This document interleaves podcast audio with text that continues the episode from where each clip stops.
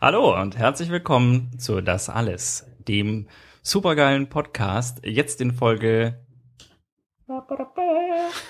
30 mit Dirk. Das bin ich. Ich bin Andi, hallo. Hallo. Du klingst schon wieder so genervt. Ja, du bist heute. Hat gerade erst angefangen. Ja, du, aber ich, ich, ich, Okay, äh, sitze, ich. sitze jetzt schon ein bisschen länger mit dir Nee, hier zusammen nee, und nicht so erst seit wir angefangen, nicht so erst seit überhaupt keine 24 Lust. Sekunden. So habe ich doch gar keine Lust. War das alles? Willst du schon wieder aufhören? ja, Folge 30, die kürzeste, die wir je gemacht haben. Genau. Tschüss. Nein. Nein. Nein. Wir haben noch so tolle Themen vorbereitet. Ja, jede Menge. Und wir sind sogar richtig vorbereitet. Sogar ich. Glaube ich. Ja, Total. eben. Also wir haben, Sogar mal du.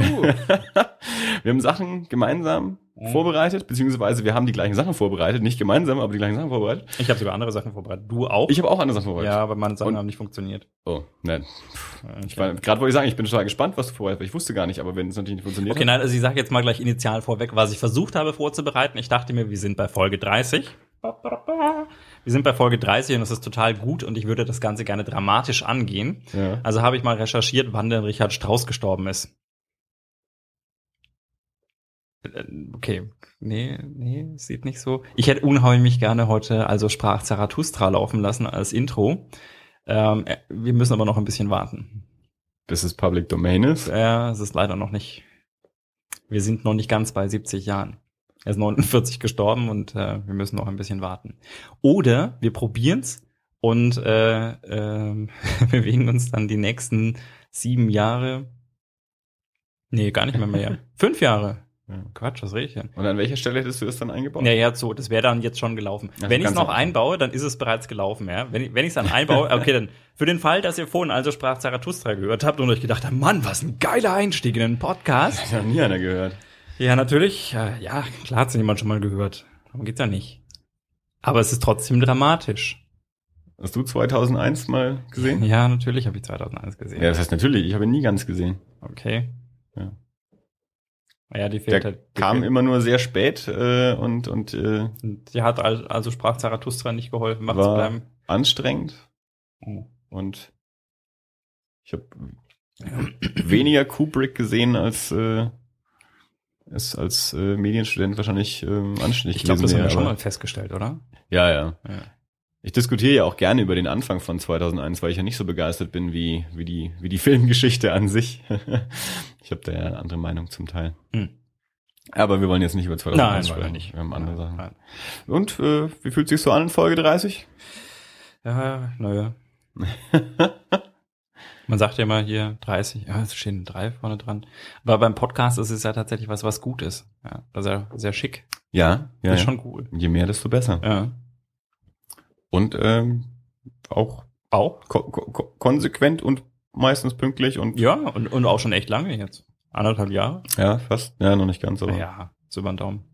Also mit den Vorbereitungen. ja. ja wenn man wenn man das, auf erste vierselige Gespräch in der Roten Bar mitrechnet und dann das nächste mit der noch, Namensgebung wenn in noch der wüssten, wann das war, aber ja. in dem anderen Laden, Ja, wie wie in der das war im Relax mit der im. Relax, richtig. Ja, gibt's ja auch nicht mehr. Ja, aber uns schon. Ja, ja, uns siehst schon. Die rote Bar gibt's noch und uns gibt's auch noch. Stimmt.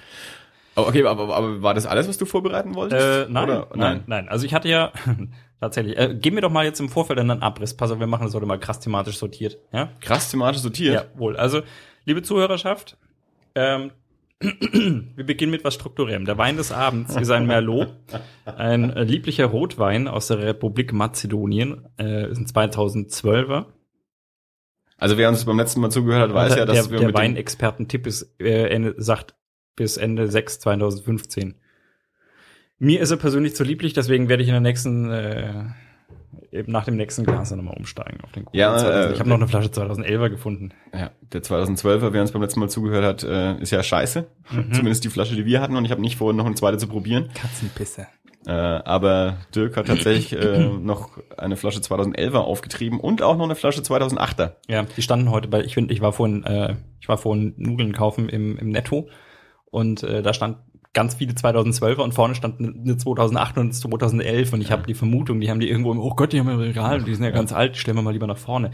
Keiner hat aufs Verfalldatum geschaut, weil der 2008er hält ja sogar noch länger. Ja, ja. Ja. Na, ich war vorhin auch, also äh, du warst ja in einem anderen Netto als ich und ich war vorhin nach der Arbeit auch noch mal, aber da standen eben nur 12er rum. Ja. Okay, also der Wein des Abends, wie gesagt, äh, ein äh, 2011er Spätburgunder und ein 2012er Merlot. Ähm, tagesaktuelles. Geschehen. Tages, oh, schieß, ja, ja schieß relativ los. tagesaktuelles. Wir beschäftigen, äh, beschäftigen uns ja auch mit Popkultur. Ja.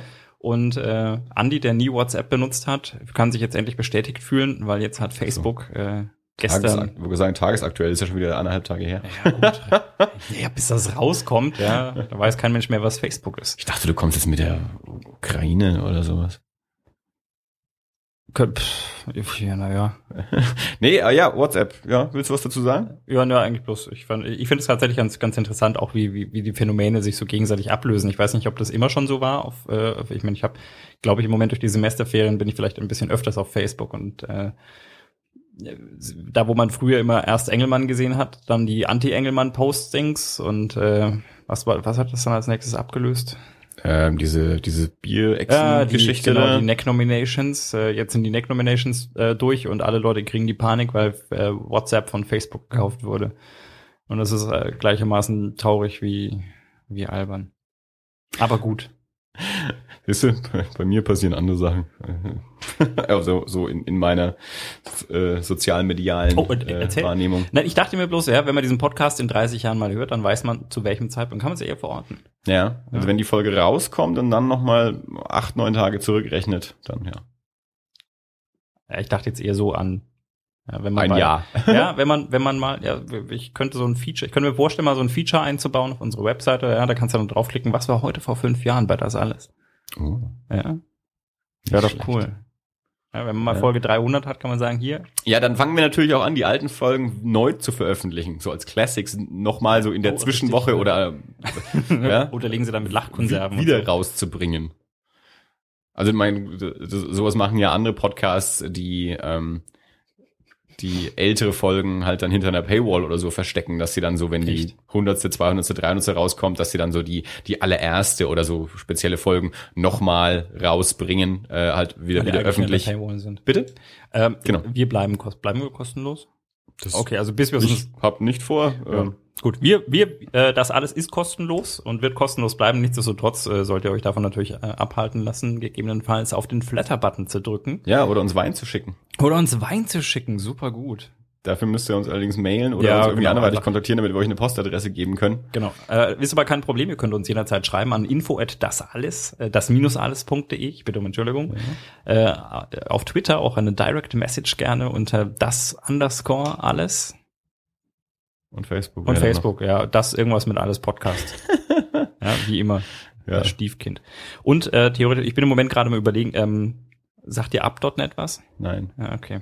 Ja. Schon. Kein Mensch kennt Up.net. Sehr schade. Das ist im Prinzip sowas wie Facebook, aber nee, ja, sowas wie Twitter. Also das ist eine Social Media Plattform, für die man bezahlt. Mhm. Ähm, nicht viel, 30 Euro im Jahr. Und äh, dafür ist man aber werbefrei und die haben kein Interesse, die Daten zu verkaufen, weil die halt sagen, wir kriegen unser Geld von euch Ja. und, äh, und nicht von, von, von irgendjemandem, dem wir irgendwas verkaufen. Und wir entwickeln mit dem Geld, das ihr uns gebt. Und das ist eigentlich ein sehr, sehr guter Ansatz, finde ich. Wäre wünschenswert, dass da mehr hin Leute hingehen. Vielleicht, vielleicht mache ich mal dann das alles Präsenz auf, äh, auf Up.net. Kannst ja machen. Ja. Ich finde es immer schwierig. Also das, sowas löst bei mir ja immer eher aus, mich aus allem zurückzuziehen. Je, je mehr solche Sachen irgendwie aufploppen und auf je mehr Plattformen man theoretisch sein kann oder sollte oder müsste, äh, desto weniger habe ich Lust, überhaupt irgendwo zu sein. Es ging, war ja schon, als es dann mit Google Plus losging äh, und da dann schon einige hin abgewandert sind äh, und dann gedacht, oh, puh, und wenn das dann noch mehr wird und dann, oder eben bei WhatsApp war ich nie, weil ja, gestern hatte ich auch erst wieder drüber diskutiert, äh, weil ich auch mal gesagt habe, ja, noch ein Messenger, äh, der irgendwie bimmeln kann und äh, das, das überfordert mich dann. Also ich, ich will nicht so viele verschiedene Sachen haben und ja. Aber ich glaube ich glaub so nicht, dass es eher eine Kopfsache. Also ich meine, wenn, wenn dein Telefon bimmelt, dann drückst du ja oft, oh, da hat was gebimmelt. Und ob du jetzt auf den einen Knopf drückst oder auf den anderen. Ja, aber das, das, Komische ist halt, äh, die ich habe ja, ich habe ja keine Schwierigkeiten mit äh, mit all meinen Leuten zu kommunizieren. Mhm. Das schaffe ich ja auch ohne WhatsApp. Ja. Ja. Deswegen habe ich ja auch keins, weil da würde ich ja wieder nur mit den gleichen Leuten kommunizieren. Also brauche ich es offensichtlich nicht. Und deswegen habe ich keinen Grund gesehen, es mir zu holen. Ja, ja. Ich hatte die Diskussion kürzlich auch, weil jemand meinte, ja, hier, ähm, man, kann, dann schickt man halt wieder SMS. Ja, dann Kann man genauso gut. Dann sage ich, na gut, da kannst du halt keine Bilder schicken. Man SMS-Flatrate haben mittlerweile die meisten, aber halt äh, MMS kosten dann wieder. Ja, dann, äh, ich, man muss ja auch keine Bilder schicken. Sag ich, klar, man, man muss überhaupt nichts. Ja? Aber wir sind es halt mittlerweile gewohnt und ich finde es tatsächlich eigentlich auch schön. Ja, ja. Ja, und also bei dir ist es tatsächlich so, dass ich mir schon ab und zu mal gedacht habe, jetzt würde ich würde jetzt eigentlich gerne mal irgendwo so ein Bild schicken, weil es gerade unheimlich gut beschreibt, was gerade passiert. Nö, ist ja kein Problem, das dann über den Facebook Messenger zu machen, den wir Ja, beide haben. ja. Also es ist ja nicht so, dass keine Option da wäre. Ja, aber dann Also muss man wieder du ja auf damit machen. Facebook Messenger klicken. Es Ja, es ist scheint ja- ja für dich ja kein Problem zu sein, auf irgendwas zu Ich mach klicken. mal den neuen Wein auf. Das machst. Ja. Nee, ich sage ja, also ich mein, das, das Einzige ist wirklich, ich wurde von zwei, drei Leuten wurde ich halt mal angesprochen, äh, hol dir doch mal WhatsApp, weil eine Freundin, die hat halt kein Facebook, die will da nicht hin, die hat halt dafür WhatsApp. Ähm, aber auch mit der schaffe ich es zu kommunizieren, ohne Ja, dass ich da bin. Also Nat natürlich, klar. Also ich gebe dir insofern recht, es ist schon angenehm. Ich meine, ich habe Ich- dich ja, glaube ich, auch mal gefragt, ob du auf WhatsApp bist Ja. oder, oder nicht. Und dann hast du gesagt, nee, bist du bewusst nicht. Und dann, dann dränge ich da auch nicht weiter. Weil wenn jemand so einen Ja. Trend nicht mitmacht oder so, so einen so einen, so einen Hype, ja, dann äh, braucht man eigentlich nicht diskutieren, weil ich will ja da niemanden überzeugen. Ich sage ja auch gar nicht, ich da, da soll keiner sein oder das ist doof oder irgendwie so. Also ich habe nur für mich äh, die Notwendigkeit nicht gesehen und äh, weil gerade auch am Anfang WhatsApp ja was was äh, Datensicherheit und sonst was anging, also schlimmer war als alle anderen. Ähm, und ich auch von mir selbst äh, ke- keine Notwendigkeit gesehen habe, brauche ich es ja anscheinend auch nicht. Anni schwebt gerade im siebten Weinhimmel. Bitte? Ach, 2011 Ach ist einfach. Ja. Ja, freut mich. Freut mich. Ja, du kannst gerne ja, nee, doch, ich mag ja, ich bin ja, ich bin ja mit meinem, äh, was war das jetzt, Mazedonien oder was war das? mazedonischer Melo. Ja, mit dem bin ich Ja, mal ganz. Ich will jetzt da nicht so zwischen hin und her wechseln. Das, ich habe ja vorher auch schon Bier getrunken. Ja, und das war so lecker. Gott. Ja klar, ich sage ja, Feierabendbier ist immer noch meine Lieblingsmahlzeit. Ja. Und es war richtig gut. Lass uns das Thema machen. Ja, Äh, ach ja, hattest du jetzt noch irgendwelche anderen Themen? Ja, so, ein- ach, so ein bisschen. Ja, also wie gesagt, ich habe tatsächlich äh, versucht, ähm, mich mit dem Risiko auseinanderzusetzen, also sprach Zarathustra vor dem Cocktail, äh, vor dem Cocktail, vor Ja. dem Podcast zu klatschen. Ja. Und äh, Das hat nicht geklappt. Ja, Genau. was- und, und war jetzt noch was anderes? Ich habe es ja immer noch nicht ganz raus, ob das jetzt das Thema, was du vorbereiten wolltest. ja, Also nein, wir haben uns ja, wir haben uns im Vorfeld schon ein bisschen unterhalten über über ähm, Max Landis, über den wir heute reden möchten. Ja. tatsächlich, eigentlich. Ja, Äh, auch, ja. Auch. Ja. Fantastic Four habe ich mir noch mal angeschaut. Alle Filme. Nur einen. Du hast dir echt nochmal einen Fantastic Four Film angeschaut? ja, ich war nicht so begeistert. Wo hast du die Zeit hergenommen? Es sind Semesterferien. Alles klar. Ja, aber nee, ist cool. Cool, dass du das gemacht hast. also, ja, okay. Ähm, das heißt, womit steigen wir ein? Ach ja, was wir noch mal sagen, äh, bevor, äh, wir wissen noch nicht, wie lange wir heute machen, wir sind jetzt bei 13 Minuten, äh, kann ja sein, dass es wieder dreieinhalb Stunden dauert, äh, springt nicht mittendrin ab, Oh es wird, nein, es wird oh wieder ein Gewinnspiel geben. äh, zum Anlass von Folge 30 äh, wollen wir heute wieder was verlosen, etwas, das wir heute auch besprechen, also nicht den Fantastic Four Film, äh, aber wir verlosen heute was, äh, bleibt dabei. Ich weiß selber noch nicht, was wir verlosen, aber ich bin total gespannt und ich werde gegebenenfalls jemanden engagieren, der versucht, das für mich zu gewinnen. Nein, Nein! Kacke. das musst du nicht gewinnen. Das soll, das soll schon jemand anders gewinnen. Ja, das würde, natürlich gewinnt jemand anders. Ja, aber deine Freundin muss das auch nicht gewinnen. Die gewinnt auch nicht. Es wird eine andere Person, die überhaupt nicht mit mir in Verbindung steht, gewinnen. Ja, gut. Äh, dann ich lass werde dir uns nie doch, sagen, dass ich es habe. naja, dann lass uns doch dieses äh, ominöse Max Landis Fantastic Four und äh, alles drumherum Thema halt da aufmachen und damit mal anfangen. Okay. Ich habe ähm, vor einigen Wochen, ja, schon eine Weile her, ähm, gesagt, lass uns mal Chronicle besprechen, ähm, weil ich irgendwie mal wieder auf Max Landis gestoßen bin, der äh, Chronicle geschrieben hat. Max Landis ist der Sohn von John Landis. John Landis haben wir letztes Mal schon mal erwähnt im Zuge von äh, Trailers from Hell, ähm, wo äh, der viele ähm, Trailer mit besprochen hat und da mit drin hängt. Und Max Landis hat dort auch einige Trailer besprochen und John Landis natürlich äh, äh, legendärer äh, Regisseur, also der, ja, ich, ich sag mal 80er Jahre, der hat natürlich auch in anderen Jahrzehnten Filme gemacht, aber so, äh, grobe Einschätzung, ähm, Einordnung. Und äh, Max Landis ist ein äh, Typ, der, also ich habe den auch erst mitbekommen, halt, weil er halt Chronicle geschrieben hat, ähm, als der im Kino war. Und dann habe ich ihn jetzt im Laufe der zwei oder drei Jahre, die das jetzt her ist, in, in verschiedenen Podcasts gehört und verschiedene Sachen von ihm auf YouTube angeschaut.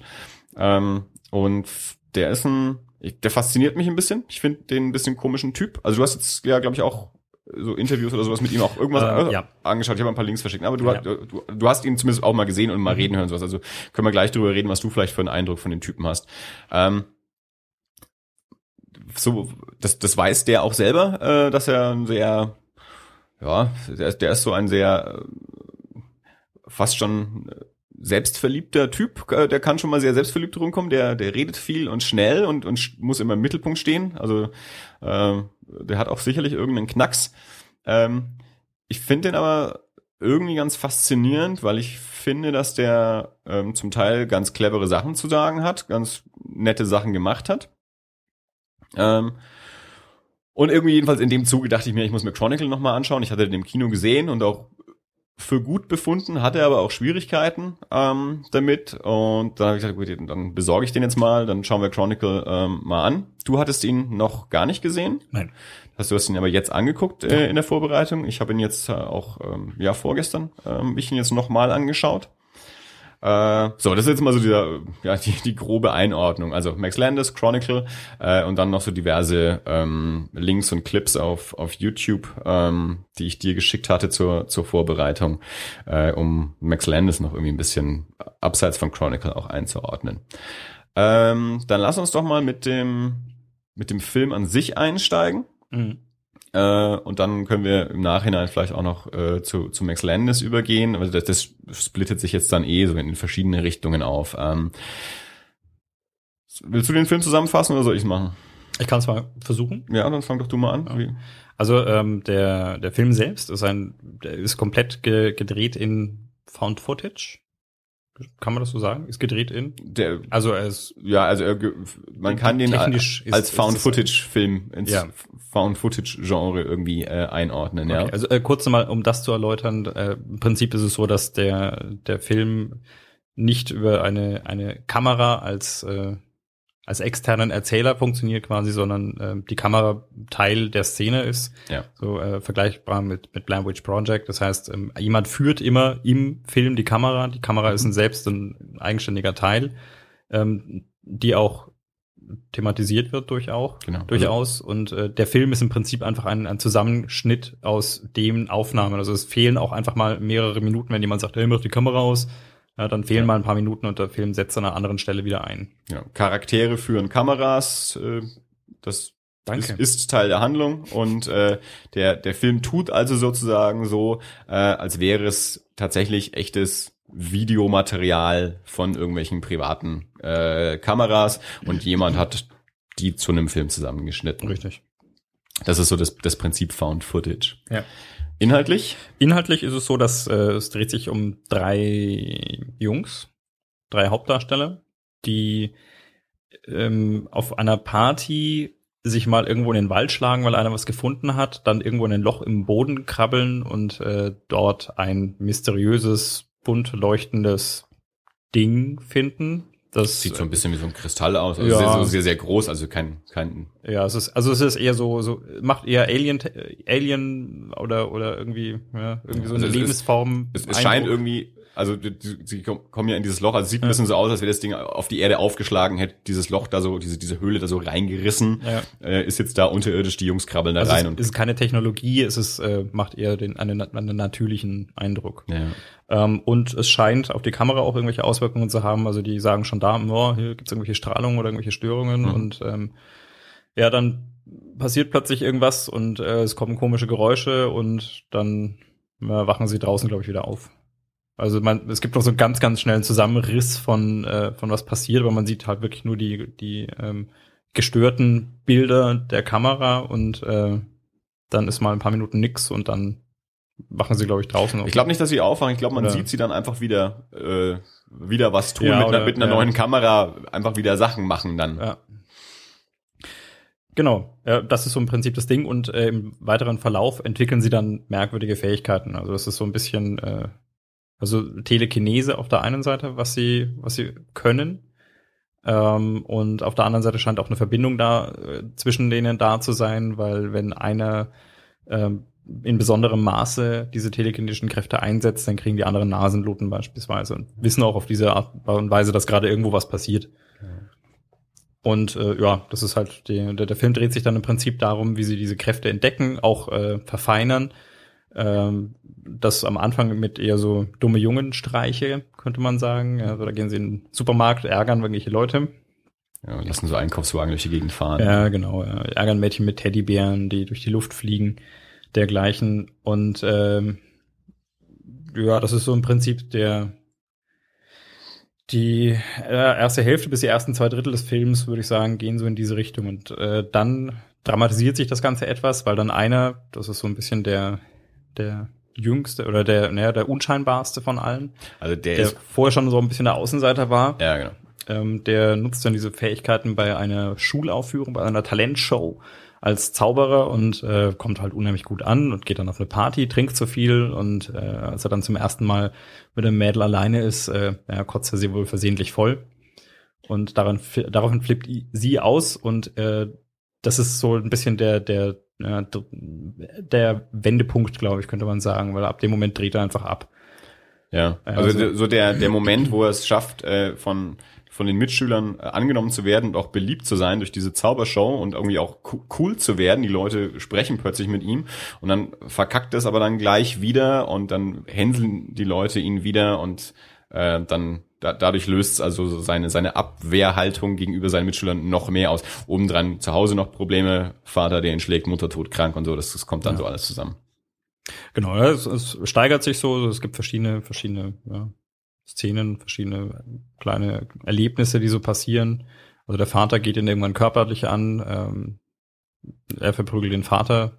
Also es passieren verschiedene Dinge und es äh, steigert sich immer weiter. Schließlich bringt er den einen der drei um in einem in einem Gewittersturm, kaschiert das erste als Unfall.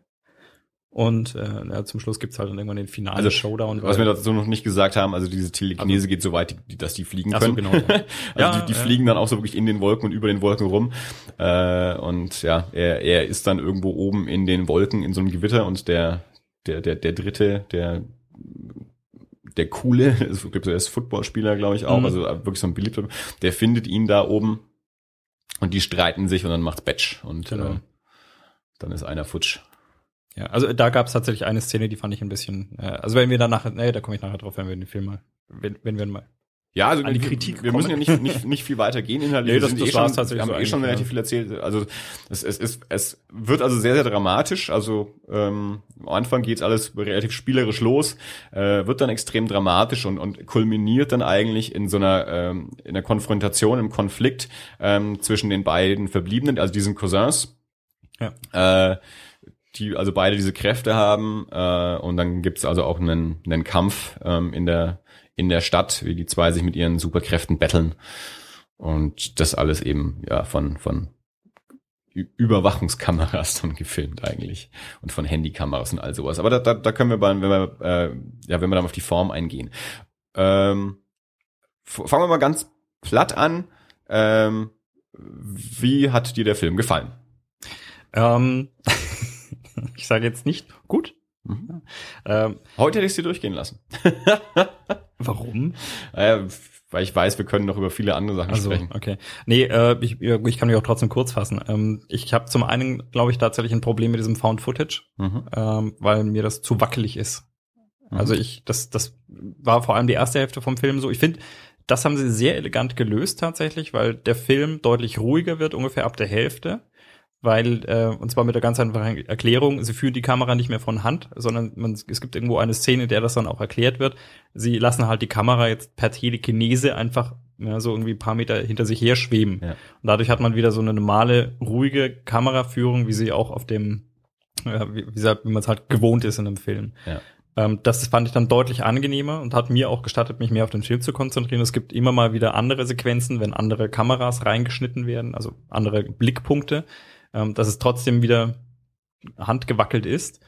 Und ähm, äh, die Erzählweise bleibt schon die gleiche, aber es wird halt einfach etwas ruhiger. Ja. Und das fand ich tatsächlich sehr, das fand ich dann äh, deutlich angenehmer. Auf die, auf die Form will ich eh noch mehr eingehen. Gerade dieses Found-Footage-Thema, das ist so, so, so ein, auch so ein, ja, so ein äh, Lie- Lieblingsthema äh, von mir. Ähm, äh, ansonsten, ha Handlung, Schauspieler, Ja, ähm, ich, ich fand ihn bis, bis zur Hälfte oder ne, tatsächlich vielleicht bis zu zwei Drittel fand ich ihn jetzt einfach nicht so spannend, weil mhm. da passiert nicht so wirklich viel. Ja, und ähm, wie gesagt, sie, sie gehen halt in den Supermarkt und ärgern irgendwelche Leute und das ist schon nett, aber also was das ist, ist nett, das ist halt äh, von den Effekten vielleicht nett, aber es, es passiert einfach tatsächlich nicht viel. Also ungefähr ab äh, der Hälfte bis zwei Drittel würde ich sagen, nimmt der Film ja dann auch ganz massiv an Fahrt auf und dann hat er mich tatsächlich auch so ein bisschen, bisschen gefesselt. Aber mhm. ähm, wie gesagt, leider halt erst sehr spät. Und äh, ich fürchte, wenn ich nicht, äh, wenn wir nicht drüber geredet hätten, dass der, dass wir den Film vielleicht thematisieren wollen heute, dann weiß ich nicht, ob ich ihn, ob ich ihn wirklich bis zum Ende angeschaut hätte. Was mhm. schade gewesen wäre, weil dann wäre mir der Schluss entgangen und den fand ich ja dann tatsächlich gut. Ja. Aber ähm, es hat sich ziemlich lang gezogen am Anfang. Mhm. Ich habe den, äh, wie gesagt, im Kino angeschaut. Ich war ähm, hin und her gerissen, also weil ich auch an sich eben ein Problem mit Found-Footage-Filmen habe. Ähm, und dann kam der aber recht gut weg und auch ähm, Freunde von mir haben den gesehen und gesagt, ja doch, guck dir den mal an, der ist ziemlich gut. Ähm, und dann habe ich den angeschaut und ähm, fand den auch gut. Also äh, sicherlich einer der ähm, besseren ähm, Found-Footage-Filme und überhaupt, also mir, mir gefallen wenige Found-Footage-Filme von denen, die ich gesehen habe und das war zumindest einer, der mir gefallen hat. Ähm, auch jetzt beim, beim nochmal anschauen, muss ich sagen, also ich fand die, die drei Schauspieler fand ich ziemlich cool. Also die haben mir, haben mir da Spaß gemacht. Ähm, was der, was der auch macht, ist, dass er, ähm, also er, er tut ja so ähm, klein durch diese Found-Footage-Geschichte auch, ähm, ist ja aber trotzdem relativ stark auch mit ähm, mit Effekten ausgestattet. Also man diese ganze äh, Telekinese und Fliegerei und sowas, das muss ja irgendwie gemacht werden. Oder dann auch, es gibt so eine Szene, wo der ähm, dieser, dieser Außenseiter dann so eine, eine Spinne äh, in seinem Zimmer, er liegt so auf dem Boden rum, da krabbelt eine Spinne entlang und mit seinen telekinetischen Kräften mhm. lässt er dann diese Spinne erst schweben und äh, zerpflückt die dann auch so per, per Kräfte in der Luft. Also der, der hat schon so seine, seine Special Effects auch. Also es ist nicht einfach nur Menschen unterhalten sich und halten dabei eine Kamera in der Hand. Ähm, ich habe dich ja gefragt, ähm, welche anderen Found-Footage-Filme du gesehen hast. Du meinst, du hast nur Blair Witch Project gesehen. Das ist der einzige jetzt zumindest, an den ich mich äh, bewusst erinnere. Mhm.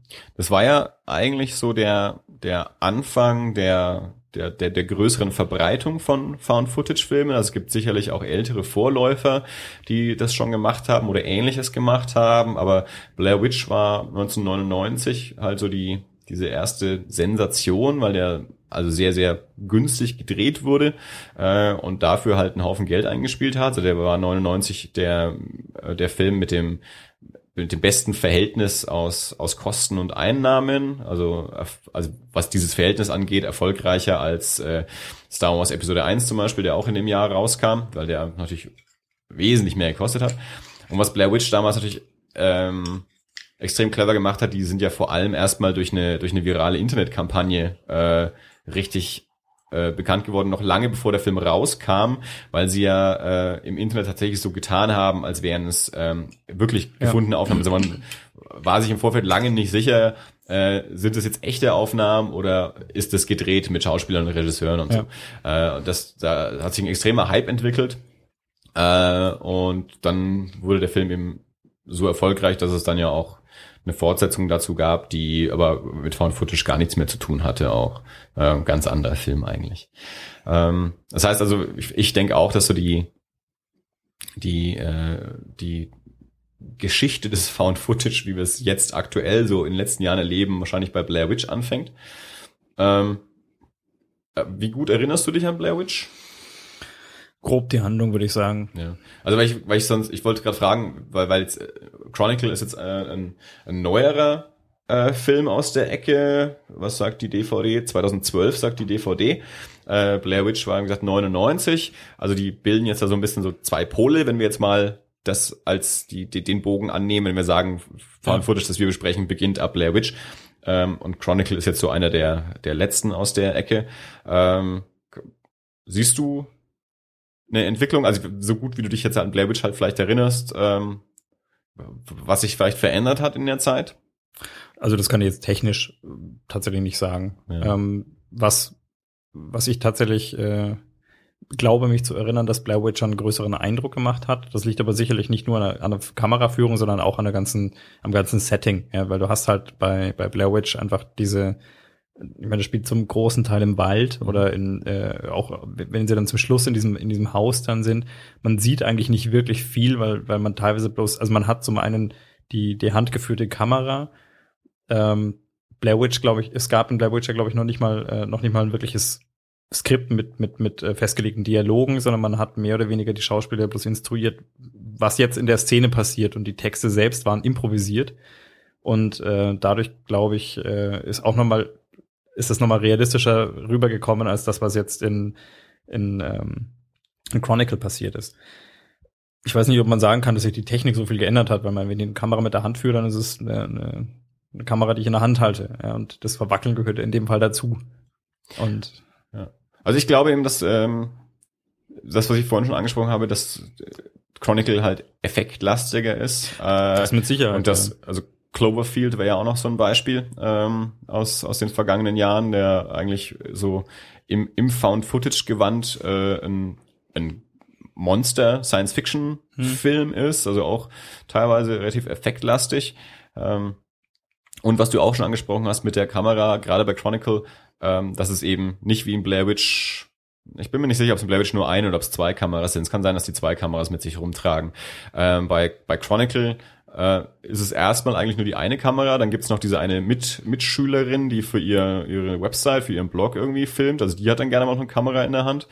Und dann gegen Ende, ähm, gerade wenn dann so dieser große Kampf äh, stattfindet, dann äh, lässt der Bub halt irgendwie so von, von lauter so äh, Zuschauern, Passanten irgendwie die ganzen Handykameras, also Handys und, und sonstige Kameras um sich rumschweben, sodass du dann keine Ahnung, wie viele Kameras da mittlerweile unterwegs sind dann. Äh, und am Ende auch, auch äh, so viele Einstellungen, die halt von von Polizeihelikopterkameras dann sind, ja. von irgendwelchen Überwachungskameras. In dem Krankenhaus, in dem er liegt, hast du eine Überwachungskamera und noch eine Kamera von der Polizei, die irgendwie vor seinem Bett rumsteht und so. Äh, also gerade am Ende löst sich das so dermaßen auf, dass es eigentlich schon wieder aussieht wie ein, wie ein normaler Spielfilm. Ja. Äh, Weil es so viele verschiedene Einstellungen sind, egal wo die sich gerade befinden, man, die betteln sich durch die halbe Stadt und egal wo sie gerade sind, da ist dann halt irgendeine Kamera. Das war tatsächlich auch eine Sache, die mich ein bisschen gestört hat. Also um, mhm. um jetzt dann doch nochmal so zum, zum, äh, zum Realismus zu kommen und vielleicht so ein bisschen den, den Übergang auch zu Found Footage an sich zu, zu bringen. Es soll ja eigentlich ein, äh, eine, eine tiefere, eine, eine tiefere Realität äh, ein tieferes Realitätsempfinden dadurch generiert werden, denke ich mal, oder? Man, dass man die Kamera zum Bestandteil des Ganzen macht. Vermute ich jetzt mal. Ich weiß es tatsächlich. Du kannst mich gerne nachher dann korrigieren. Aber das ist das, was ich mir als Laie so denke. Ja. Und das finde ich, das hat bei Blair Witch funktioniert. Und äh, zwar einfach aus dem Grund, weil die halt in den Wald sind, um eine Dokumentation zu machen. Ja.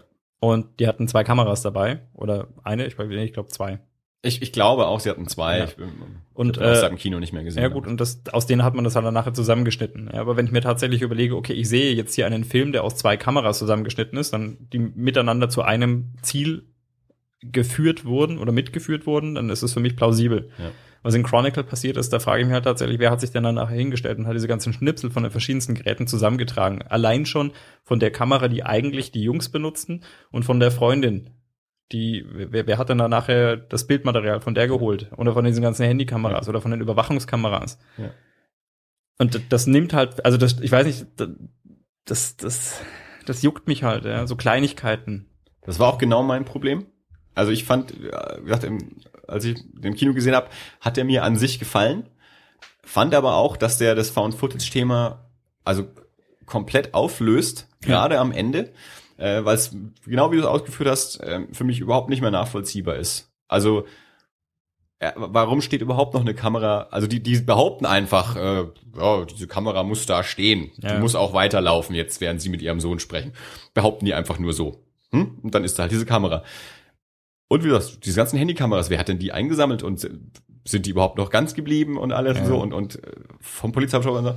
Und ich vermute, ich weiß gar nicht mehr so genau, äh, bei Blair Witch kann es sein, dass da sogar am Anfang irgendwie auch noch eine äh, ne, ne Schrift oder eine Stimme kam, die gesagt hat, das sind die Geschehnisse von da und da ja, ja, und wir ja. haben das Material zusammengesammelt. Sowas. Also sowas wird ja bei manchen Filmen auch immer noch gemacht. Ich glaube auch bei Cloverfield gibt's äh, gibt's diese so eine Ansage am Anfang mit, ja, das, das und da ist hier passiert und wir haben das jetzt zusammengeschnitten und so.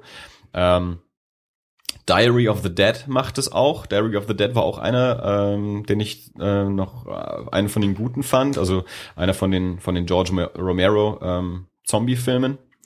Ähm, da gibt's auch noch eine Erklärung dazu, ähm, dass halt ja, ich glaube mehr oder minder auch so ein, so ein Blogger-Team oder so war das, glaube ich, die äh, Aufnahmen halt gemacht haben, so nach der Zombie-Kalypse und, und jemand das dann eben so zusammengeführt hat und ins Internet stellt, um so die anderen zu warnen oder die Nachwelt irgendwie so. Also da, da gibt's noch eine Erklärung irgendwie dafür. Ähm, ich habe auch mal ein Problem mit der Wackelkamera, das war bei Blair Witch schon so, also mir schlägt das gerade im Kino, schlägt mir das auf den Magen, also mir wird schlecht, äh, mhm. weil, weil ich meine, meine Augen das dann irgendwann nicht mehr mitmachen. Also ich habe, ich saß dann teilweise auch schon in Filmen drin und habe dann die Wand angestarrt nach einer Weile, wenn ich gemerkt habe, dass mir übel wird. Das war mir in in Wreck zum Beispiel so. Wreck war auch so ein spanischer ähm, Horrorfilm, Found-Footage-Horrorfilm. Mhm. Dann fand ich den Film eh blöd, also war es sich auch nicht gelohnt hinzuschauen. Also habe ich dann irgendwann gegen die Wand gestarrt. Ähm, und deswegen habe ich auch immer eigentlich nicht so richtig Lust, mir solche Filme anzuschauen. Also ich wollte Cloverfield eigentlich schon nicht sehen, bin dann doch reingegangen. Der war zum Glück relativ kurz äh, und hat mir dann gefallen. Ähm, Chronicle auch nur, weil ich, weil es mir halt angeraten wurde, schau dir den doch an. Und dann dadurch, dass die die Kamera so viel schweben lassen, hast du ja auch gesagt, wackelt es ja. dann nicht mehr, dann, dann schlägt es mir auch nicht so auf die Augen. Also jetzt auf dem, auf dem Fernseher, wie ich es jetzt vor zwei Tagen angeschaut habe, hatte ich die Probleme jetzt dann eh nicht. Also ich war dann im Nachhinein auch sogar relativ erstaunt, wie wie klar auch das Bild war. Also dem siehst du es so an sich auch überhaupt nicht mehr wirklich an, dass der mit einer an Videokamera sozusagen ähm, gedreht ist. Ähm, ich habe mal kurz aufgeschrieben, so Filme, von denen ich weiß, dass ich, oder von denen ich noch weiß, dass ich sie gesehen habe. Genau, es war Blair Witch, Cloverfield Chronicle, Paranormal Activity. Habe ich zumindest noch den ersten gesehen, fand ich auch furchtbar. Äh, Wreck und Diary of the Dead. Also das, da habe ich mich jetzt zumindest dran erinnert, dass ich die dass ich die alle angeschaut habe. Und an sich, ja, also ich finde es halt, äh, und das hat mir, hat mir Chronicle damals auch so klar gemacht, ähm, überhaupt nicht mehr so richtig nachvollziehbar, wenn man einen Found-Footage-Film macht. Ähm, also beziehungsweise was mich auch so nervt daran ist, dass du halt immer im Film eine Erklärung brauchst, warum ist die Kamera jetzt immer noch da? Also in den ja. unmöglichsten Situationen tragen Menschen immer noch Kameras mit sich rum und es muss dann auch immer thematisiert werden. Also muss immer irgendeine dumme Erklärung muss es dafür geben, dass, ja. dass der jetzt immer noch filmt, obwohl gerade New York in Schutt und Asche gelegt wird oder so. Also vollkommen nicht plausibel, aber es muss thematisiert werden. Aber das, das meine ich genau bei Blair Witch, weil da ist von vornherein einmal gesagt, okay, mhm. wir drehen hier eine, eine, eine, Doku und damit ist die Sache eigentlich geklärt. Ja. ja. Ich meine, auch das da, ich, ich erinnere mich jetzt auch nicht mehr so im Detail dran. Ich vermute, auch da gibt es Situationen, wo man sich fragt, okay, würde ich jetzt da immer noch die Kamera mit mir rumtragen? Aber an sich, vom, vom Setting her, äh, ist es erstmal plausibler, dass die überhaupt mit Kameras durch die Wald ja, rennen, als es bei anderen Filmen das, der Fall das ist. Das finde ich jetzt tatsächlich nochmal gar nicht so, so unplausibel und da gibt es in Chronicle auch einen, einen Satz, der mir diesbezüglich sehr gefallen hat. Da habe ich nämlich auch in Blair Witch gedacht, weil da irgendjemand sagt, du schleppst ja auch immer die Kamera mit dir rum. Ähm, das passiert relativ am Anfang. Äh, mhm. also nach, ich glaube, bevor der, bevor der, der eine eben dann sein, sein Coming Out was plötzlich cooler hat. Ähm, weil er, der sagt irgendwie, du hast immer die Kamera dabei und dann sagt er, ja, ähm, irgendwie, die Kamera steht zwischen mir und, und dem Rest. Ja, oder so ein Filter der Realität. Ich weiß nicht genau, wie er es sagt, mhm. ja, aber sagt im Prinzip, also, was ich halt durch die Kamera anschaue, da, das ist so, ein, so eine Art Schutzwall zwischen mir und dem, dem echten Geschehen. Und äh, das könnte ich mir in Blair Witcher durchaus auch vorstellen. Also dass das eher so ein ja, so eine, ja, eine, eine Trennwand ist. Ja, wie gesagt, ich weiß es eben auch nicht mehr so genau jetzt. Also ich habe das einfach jetzt immer so rausgeworfen, dass ich vermute, da gibt es Sequenzen, ja. wo man es sagen könnte, aber ich, ich will das jetzt, will da jetzt nicht drauf bestehen. So. Nee, das war, ähm, das war tatsächlich nicht das, was mich gestört hat. Was mich gestört hat, was mich wirklich gestört hat, äh, das ist mein, das ist mein Inception-Moment in, äh, in, äh, in Chronicle. Das war, als äh, am Tag bei, äh, bei der Beerdigung von dem von dem dritten Jungen, der aus dem der in dem Gewitter mhm. ja, aus den Wolken gefallen ist und wie wie wie der andere ihn dann in der Früh konfrontiert und sagt ja hier und du hast doch damit was zu tun oder kannst du mir erklären, wie bei einem Gewitter ohne registrierte Blitzeinschläge äh, er vom Blitz getroffen sein konnte. Und ich dachte mir, wä? Also ich wüsste jetzt nicht, ob und wenn ja, wo ich nachforschen könnte, ob ein Gewitter mhm. registrierte Blitzeinschläge hat oder nicht und wer das dann bitte überprüft. Ja. Also das, da, da dachte ich mir, okay, also hm, ja. Sherlock. ja, ich meine, ich, ich, äh, ich habe halt irgendwie das Gefühl, ähm, solche Filme werden dann hauptsächlich deswegen gemacht, weil man Also man kann sie halt günstig produzieren. Mhm. Ähm, man kann die Kamera halt irgendwie immer mit rumschleppen. Ähm, muss, man kann auch mal ein Mikro im Bild haben und sowas. Also es, Ja. es wird dadurch alles plausibel. Ähm, ka- darf auch gern ein bisschen scheiße aussehen oder sonst irgendwie. Äh, und damit rechtfertigt man dann halt ähm, ja, so die, die günstige Produktion und den und den Look und das alles. Ja. Äh, für mich hat's aber dann tatsächlich mehr diese diese erzählerischen Mängel, die mich dann stören. Also okay, jetzt ist es nicht mehr plausibel, jetzt haben sie plötzlich 180 Kameras und ich soll immer noch glauben, dass das Found Footage ist. Also dass ich gerade nach Chronicle habe ich das also immer wieder gesagt, dann mach halt bitte einfach einen Film mit einer billigen Handkamera, aber behaupte nicht, die Kamera wäre da. Also dreh halt einfach einen Spielfilm mit Ja. einer billigen Handkamera.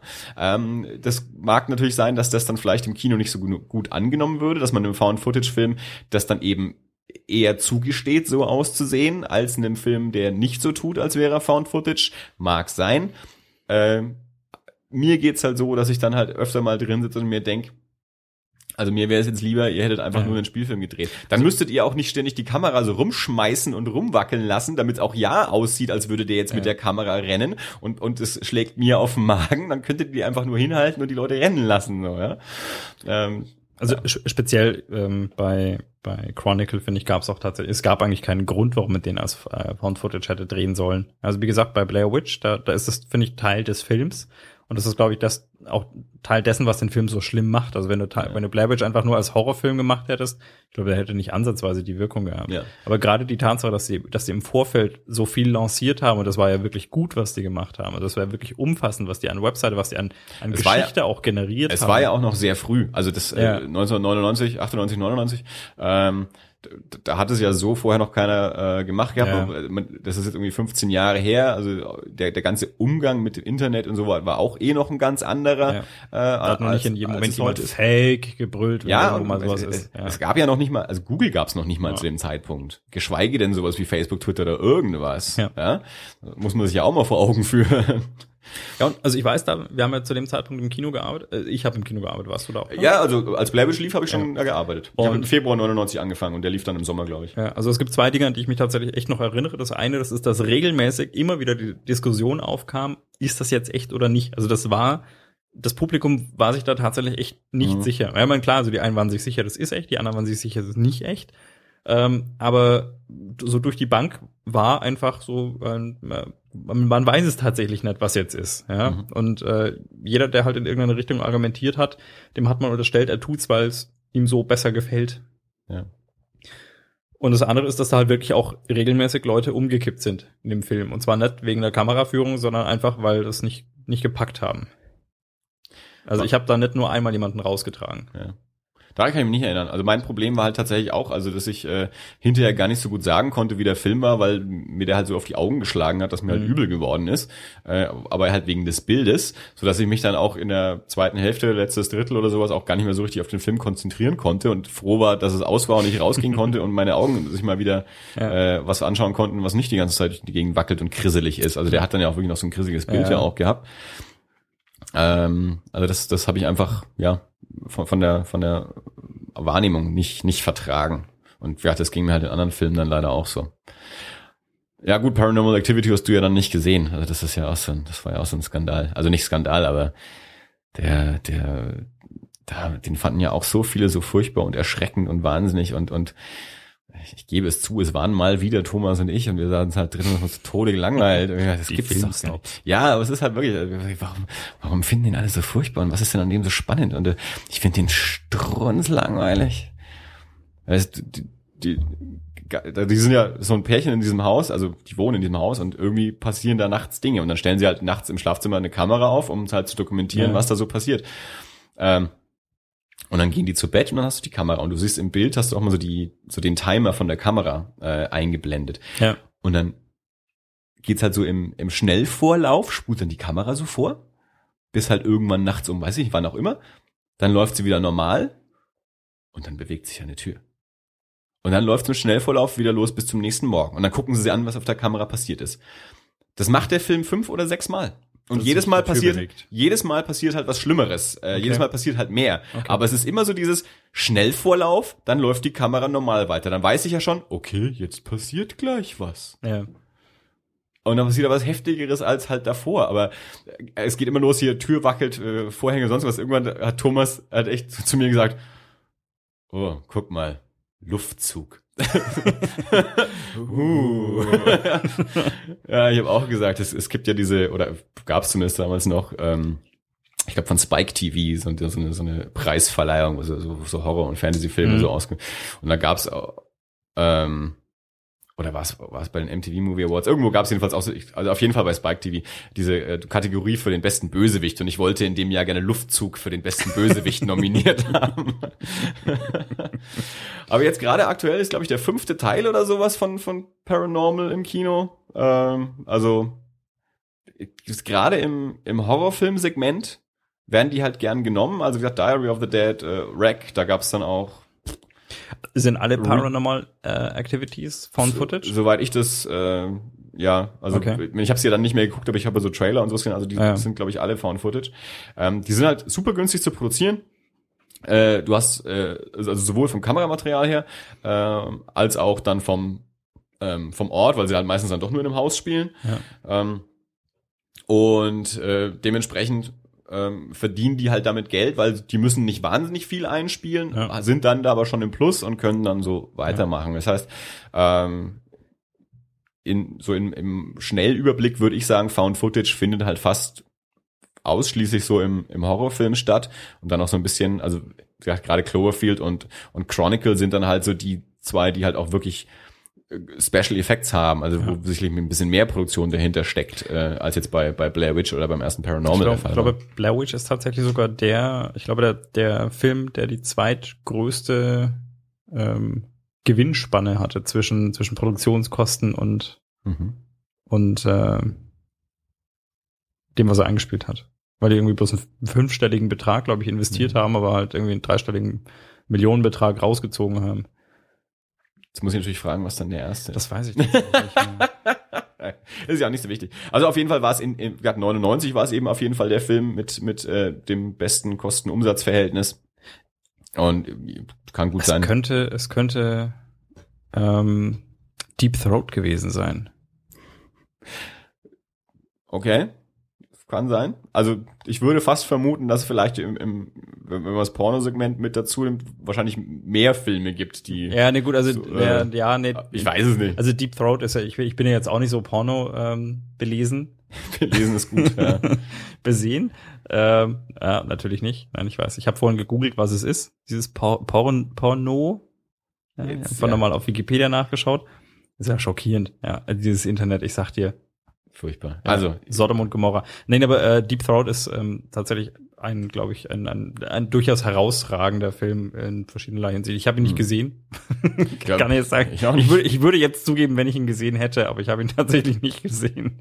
Aber ich werde ihn nochmal raussuchen und verlinken. ich glaube, ich habe mal- mal die Doku gesehen. Es gab vor einigen Jahren Ja, schon. auch Aber, sowas nee, aber allein, Jahren dass so, es eine Doku über einen mal so eine, Pornofilm gibt. so eine ja. Doku Ja. und, und ich, glaube, dass ich die gesehen habe. Ja, also allein schon, dass es eine Doku über einen Pornofilm gibt, ich meine, es ist halt irgendwie ein besonderer Ja. Pornofilm. Du brauchst Und nicht so es, ängstlich äh, aufs Weinglas schielen, ich schipper schon nicht über. Und es ähm, habe ich jetzt neulich im Müller bei den DVD-Neuerscheinungen gesehen, dass jetzt auch Deep ähm, Throat rumsteht. Ja, nee, es ist ähm, es gab einen Spielfilm über die Hauptdarstellerin, die heißt sowas wie, ich glaube, Loveless heißt es mit Nachnamen und vorne auch was mit L, sowas wie Lydia oder irgendwie was. Bestimmt. Und ich, Die glaub, und ich glaube, ja, ja, und ich glaube, Amanda Seyfried ähm, hat da die Hauptrolle gespielt. Das hatte ich mal irgendwo gelesen, dass, es, dass es diesen Film gibt oder dass der gemacht werden soll. Ja, das habe ich mal gelesen in einer Zeitung, die ich eigentlich nicht gekauft habe, die nur irgendwo rumlag. Ja, wahrscheinlich ist im Internet gewesen. Äh, jedenfalls habe ich gesehen, dass diese DVD jetzt tatsächlich Ja. raus ist. Äh, naja, ist ja auch egal. Nein, aber äh, wie gesagt, ich meine, das wollte ja bloß nochmal da, deine Argumentation unterfüttern, dass Ja. äh, Found Footage also tatsächlich sich auch rentiert, wenn es den Erfolg hat. Ich meine, Blair Witch war ja tatsächlich wirklich, wirklich kolossal, weil es war halt vielleicht auch so das erste. Ja, klar, und Neue- geht natürlich auch schon mit los, äh, dass es auch überhaupt ins Ausland verkauft wird, also Ja. auch in Deutschland und in anderen Ländern auch im Kino gelaufen ist und all Ja. sowas. Ähm, also da, da kommen ja dann schon ein paar Markt dann zusammen. Ja. Ja. Also wir sind beide keine Found-Footage-Fans, äh, Nee, nee, stellen wir nee. fest, äh, sehen, sehen Probleme in dem Format. Äh, ich glaube, bei, bei, bei Chronicle tun sie ja am Anfang schon gar nicht mehr so. Also da sagt ja jetzt keiner irgendwie sowas wie, das sind die Geschehnisse Ja. aus dem September 2011 und äh, wir haben das zusammengeschnitten. Du hast zwar am Anfang, hast du so eine Erklärung noch kurz, also du siehst ihn in seinem Zimmer, filmt mit dem Kamera auf die, mit der Kamera auf die Tür. Die Tür hat praktischerweise einen Spiegel, also dass man auch ihn und die Kamera sehen kann. Und von draußen äh, versucht der Vater reinzukommen und trommelt gegen die Tür und er sagt, äh, du bist betrunken, hau ab. Und, und sagt ihm noch, ich filme jetzt alles. Also um eine kleine Erklärung zu haben, warum er jetzt immer die Kamera mit sich rumträgt, damit er also dokumentieren kann, wie scheiße es bei ihm zu Hause ist und sowas. Also, aber es gibt jetzt nicht diese Einblendung Mhm. oder sowas. Ja, aber im, im Gegenzug eher äh, gibt's eben dann an allen möglichen Stellen diese, diese Situativerklärungen oder äh, Thematisierungen der Kamera, dass irgendjemand sagt, ja, warum hast du jetzt die Kamera mit auf die Party genommen? Ja, dann ja. kommt halt die Erklärung, warum man die Kamera mit auf die Party Ja. genommen hat. Oder dass die Leute ihn halt anmachen, das tut doch nicht mal die Kamera. weg. Also Ja, es wird halt genau. ständig thematisiert. ja. Das ist das, was mich halt auch immer stört Ja. in der Sache. Gut, weg Okay, von äh, Found Footage. Genau, weg von Found Footage, aber, aber, aber bleiben wir doch mal beim Ex-Landis. bleiben. ja, äh, dann sag mal du, was du jetzt aus den äh, aus Ähm. den, den wenigen Links, ähm, die du von mir äh, geschickt bekommen hast, für eine Meinung zu McLandis hast. Also tatsächlich, ich habe mir, du hast mir mehrere Links geschickt Ja. und äh, ich habe versucht, mir die noch zu Gemüte zu führen und zwar mehrfach. Ähm, Mhm. Ich glaube, das eine ist ein Ausschnitt aus einem Podcast. Äh, Zumindest hörte sich so an. Genau, also es reden mehrere Leute und die reden ein bisschen durcheinander. Und das war tatsächlich auch das, was mir im Endeffekt äh, die Tour vermasselt hat. Weil ich habe mehrfach versucht, das anzuschauen und jedes Mal ist irgendwas passiert, was mich dann davon abgelenkt hat und dann war ich raus. ja. Also ich weiß, ich, ich habe dir, ähm, ich habe dir diesen ähm, diesen Peter Pan Pitch äh, geschickt. Das war aus dem Nerdist Podcast. Oh. Äh, Soweit bist du dann gar nicht gekommen mit dem oder was? Das, weil du gerade so geguckt hast. Peter Pan Pitch, ist es der irgendwie ähm, Also die Links, die ich dir geschickt hatte, waren ähm, der Peter Pan Pitch, das war aus dem Nerdist Podcast. Dann heißt der so? was? Der hei heißt der das das das YouTube Video heißt Peter Pan Pitch oder ist es dieses bla bla bla äh, Pitches an idea for an äh, adventure movie? genau. Okay, okay, nee. Ja. Also das ist der, an dem ich gescheitert bin. Ja, genau. Der ist aus einem Podcast, ja. Ja. Der hat mich kirre gemacht. Aber wie gesagt, äh, Den finde ich ja eigentlich am, mit am spannendsten von diesen Links. ja, Äh. den, ich fand wahrscheinlich äh, den, den ich, den einzigen, den ich wirklich gesehen habe und bewusst von Anfang an bis Ende gesehen habe, äh, indem er, ich glaube, äh, Regarding Clark, Regarding Clark, genau. Ja, den äh, finde ich auch noch ziemlich gut, ja. der ähm, konnte ich konnte ich sehr gut nachvollziehen. Okay, Okay. Dann, dann sag ich jetzt einfach erstmal was zu dem Peter Pan Pitch, Ja, äh, wenn du da dran gescheitert bist, äh, weil das, ähm, also der war halt, Max Landis war zu Gast beim beim Nerdist Podcast, ähm, ich, boah, jetzt weiß ich gar nicht mehr, ob es letztes oder schon vorletztes Jahr war, äh, und ich glaube, das war so der Podcast, der ihn mir auch ein bisschen sympathischer gemacht hat. Also auch da war er total wahnsinnig irgendwie in, in dem Gespräch, aber hat es eben auch selbst thematisiert und weiß es auch, dass er furchtbar anstrengend ist und so. Und ähm, da, da fand, ist er mir sympathischer geworden, äh, als er vorher war. Äh, und was mich aber wirklich begeistert hat, war eben dieser, dieser, dieser Peter Pan-Pitch. Also äh, der, der Typ ist ja an sich erstmal vom, vom Beruf äh, Drehbuchautor und äh, verkauft anscheinend rechts und links Drehbücher, aber bisher, ich glaube, außer Chronicle ist bisher immer noch nichts produziert. Also er hat ganz, ganz vieles irgendwie in Vorbereitung und er hat jetzt auch seinen ersten Film selber gedreht, also wo er auch Regie geführt hat oder, oder der ist halt auch noch in Produktion Mhm. irgendwie. Ähm, aber es geht halt in dem äh, Podcast thematisier thematisieren sie eben auch, wie, ähm, wie er denn se sehr seine äh, Ideen verkauft und seine Drehbücher verkauft. Und äh, er sagt halt, dass er ständig einfach wahnsinnig viele Ideen auch hat, äh, aber gar nicht genug Zeit hat, die alle aufzuschreiben. Also dass er eigentlich Leute bräuchte, die das für ihn machen. Aber und dann und dann äh, fängt er eben an, ähm, zu äh, diesen diesen einen Pitch zu erzählen, äh, den er, wo, wo er eine Idee dafür hat. Ähm, und er, er kann ja auch sehr begeistert erzählen und das macht er da dann eben auch. Ja. Und dann sagt er, ja, ja, also wir wir finden uns irgendwie halt irgendwie 1800 bla bla bla und das, das und das äh, Merryweather, äh, der hat irgendwie in der äh, englischen ähm, äh, Flotte gekämpft gegen die Piraten und ist jetzt aber irgendwie halt so ein verkrachter Typ und äh, hat dann hier noch so einen Kumpel und dann wird er engagiert für einen Auftrag und er soll dieses äh, Schiff soll er irgendwie nach äh, ich glaube, nach Amerika bringen und äh, es wird auf und er wird ihm wird aber auch mitgeteilt und das ist äh, genau ein Auftrag der der, der Krone äh, und deswegen macht er das dann auch. Und dann wird ihm auch gesagt, es wird ein es wird ein englischer Spion auf diesem äh, Boot sein und es wird auch ein amerikanischer Spion auf dem Boot sein. Und der äh, ich glaube der, der amerikanische Spion will also auf jeden Fall dieses dieses Schiff, äh, dass das Schiff nicht ankommt und der andere will, dass das Schiff ankommt. Und dann geraten sie in diesen Sturm und dann kommt der der eine Typ und sagt, ich muss dir was sagen, ich bin der englische Spion.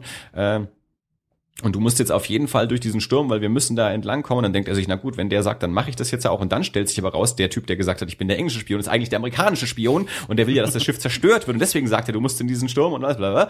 Und er erzählt das halt auch mit einer Begeisterung.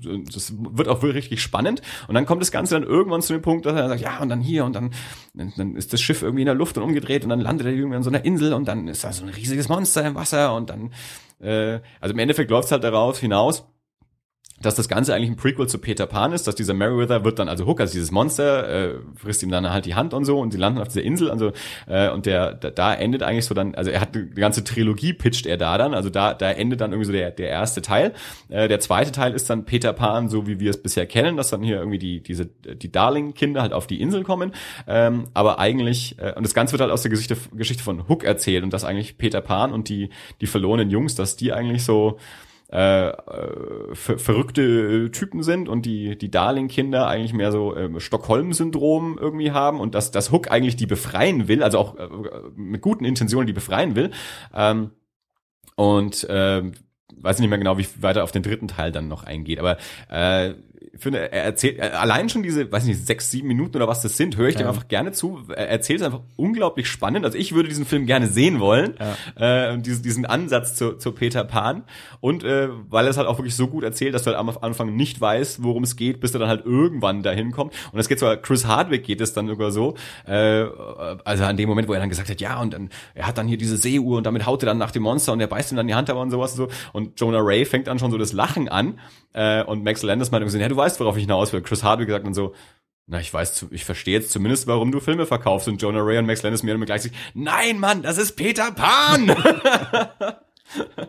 also, ähm, wir, wir packen diese Links natürlich in die Shownotes, ist ja, klar. Ja. Also, äh, also diesen, diesen Peter Pan-Pitch, den, den finde ich einfach wahnsinnig spannend. Aber tatsächlich ist genau das das Problem, das ich hatte, ja, weil der redet ja ungefähr in der gleichen Geschwindigkeit wie du, ja, aber auf Englisch und dann auch mit dem anderen zusammen. Und in einer Geschwindigkeit. Ja. ja. ja. Wenn du einfach mal zehn Sekunden raus bist, weil irgendwo das Telefon klingelt oder weil irgendjemand sagt, weißt du, wo die Butter ist? Naja, gut, und ich sage, nee, und dann sagt er, dann ist er, ist er auf einmal in Indien und irgendwo. Aber dafür, dafür ist es ja nicht. Was? Also da, dafür ist ja kein Hörspiel oder Nein, irgendwas. Natürlich nicht. Also bloß weil du nebenbei Filme anschaust, äh, na klar, dafür ist es nicht gemacht. Man muss sich schon konzentriert anhören. Ja, nein, aber ich sage ja deswegen, ich habe mehrfach an, ansatz, angesetzt, das mir anzuschauen, aber ich habe es tatsächlich echt nicht geschafft, genau auf, aufgrund dessen, dass er mich wirklich innerhalb von Sekunden abgehängt hat. Ja, ja. Ja, ja der, der, der Typ ist, äh, wie gesagt, der ist sehr, der kann anstrengend sein. Ja. Es ist ein sehr schneller und lauter Typ. Aber Regarding Clark. Regarding Clark. Äh, ein, ein Video, äh, das ist eben entstanden, während er eigentlich für, für Trailers from Hell ähm, einen, einen Trailer äh, besprochen hat. Äh, und am Abend vorher äh, war er aber anscheinend im Kino oder hatte einen Screener, ich weiß es nicht, und hat sich Man of Steel angeschaut und sagt dann irgendwie so zum Kammerteam, also ich muss jetzt mal was anderes loswerden. Das mit dem Trailer machen wir gleich. Ich, äh, ich muss jetzt mal was über Man of Steel erzählen. Magst du kurz sagen, wo, worum es geht? Ja, ähm, also äh, äh, er hat ein, er hat ein deutliches Problem mit dem Film. Ja. Ähm, weil er sagt, dass, also Quintessenz, Superman ist für ihn, also A, das ist das eine, er beschreibt Superman im Vergleich mit anderen Superhelden mhm. und sagt, er ist halt tatsächlich, das ist eigentlich für ihn der Superheld. Ja. Einfach aus dem Grund heraus, ähm, dass er im Gegensatz zu Spider-Man beispielsweise, ja, Spider-Man, äh, alle, alle beschützen irgendwie so ein bisschen die Menschen, ja, mehr oder weniger. Aber Sp zum einen ist es so, andere Charaktere wie Spider-Man beispielsweise verprügeln irgendwelche, irgendwelche Schurken, ja, und ver der verhöhnt ihn auch noch währenddessen. Mhm. Ja, bei Batman, da sind alle, alle ver äh, verrückt, mhm. ja, gegen die er so kämpfen muss. Ähm, und bei beiden ist es so, dass irgendwo mal so der Punkt kommt, an dem sie, an dem irgendwas passiert, an dem irgendein ein einschneidendes Erlebnis passiert. Ja, meistens sterben irgendwie Teile, Teile der Familie oder nahestehende Personen. Ja, und äh, dann kommt so der Moment, in dem man merkt, oh, ich äh, habe ja bestimmte Kräfte und dann sollte ich die äh, benutzen, um Verantwortung zu übernehmen. Und Superman hat das nicht nötig. Ja, also bei Superman, der hat eine intakte Familie. Der ist einfach ist halt ein Junge aus Kansas. Und der kommt von selbst auf den Trichter, dass er seine Kräfte für das Gute einsetzt. Ja. Und, äh, und damit Verantwortung übernimmt. Ja, der braucht keinen Onkel Ben, der ihm erstmal im Sterben sagt, mit großer Kraft geht große Verantwortung einher. Und äh, also das fand ich tatsächlich, ähm, hat er recht. Ich meine, auf der einen Seite, man, man, Superman ist ja so häufig ein bisschen so der, der, der glattere Ja. ja, ähm, Superheld tatsächlich, aber da, da muss man muss man ihm tatsächlich einfach völlig recht geben. Ja. Er sagt halt, also du- Superman ist eigentlich so der der Erwachsene unter Kindern also Ja. die, und und er, niemand kann ihm was und jetzt gibt's die Entscheidung, äh, mache ich mit meinen Kräften Gutes oder Schlechtes und für Superman gibt's halt nur die Version, ich mache damit Gutes, weil es ist das einzig Vernünftige irgendwie. Also mir kann ja eh keiner was. Also warum sollte ich was Böses machen? Also weil ich ich habe davon keinen Vorteil. Ja. Äh, also äh, ich bin hier einfach dazu da, ich äh, auf auf die auf die Menschen aufzupassen Ja. äh, und äh, denen zu helfen. Ja, insofern sagt er, also er ist äh, sehr begeistert von Superman. Ähm, und in zweiter Instanz geht er deswegen auf den Film los. Ähm, und das ist insofern lustig, weil das hast du mir schon gesagt, bevor ich den Film gesehen hatte. Ja. Ähm, ich, stimmt, ich, ist, ich, ich wusste jetzt nämlich auch gar nicht mehr, ob du den Film dann geguckt hast, weil als wir mal drüber gesprochen haben, kurz im Podcast auch, hattest du ihn ja nicht gesehen. Ja. Äh, und ich, jetzt in der Vorbereitung habe ich mich auch gefragt, ob du ihn dann eigentlich geguckt hast oder nicht. ich habe ihn danach gesehen irgendwann nochmal, aber du hast ihn zuerst gesehen, dann Ja. hatten wir uns darüber unterhalten und du hast schon gesagt, naja, das würde es ein bisschen merken, oder was sich ein bisschen gestört hat, ist, dass zum Schluss irgendwie alles kaputt geht. Ja? Also halbe Stadt geht in die Luft und äh, ja. Das ist irgendwie irgendwie wegen Chefs äh, passt dir nicht so. Ja. Und ähm, ich habe mir dann eine Zeit lang später angeschaut und Max Landis geht eben genau auf dieses Thema ein, ja, weil er auch sagt, das ist einfach unrealistisch für ihn. Und er saß davor und mit einem Gesichtsausdruck, also den kann ich jetzt leider nicht machen, weil wir immer noch keinen Ja, Videopodcast er, machen. Er zieht dann auch noch so Grimassen. ja, Ja, ja. aber ähm, er hat tatsächlich wirklich das, das What the fuck, ja, einfach Ja. ins Gesicht geschrieben, Ja.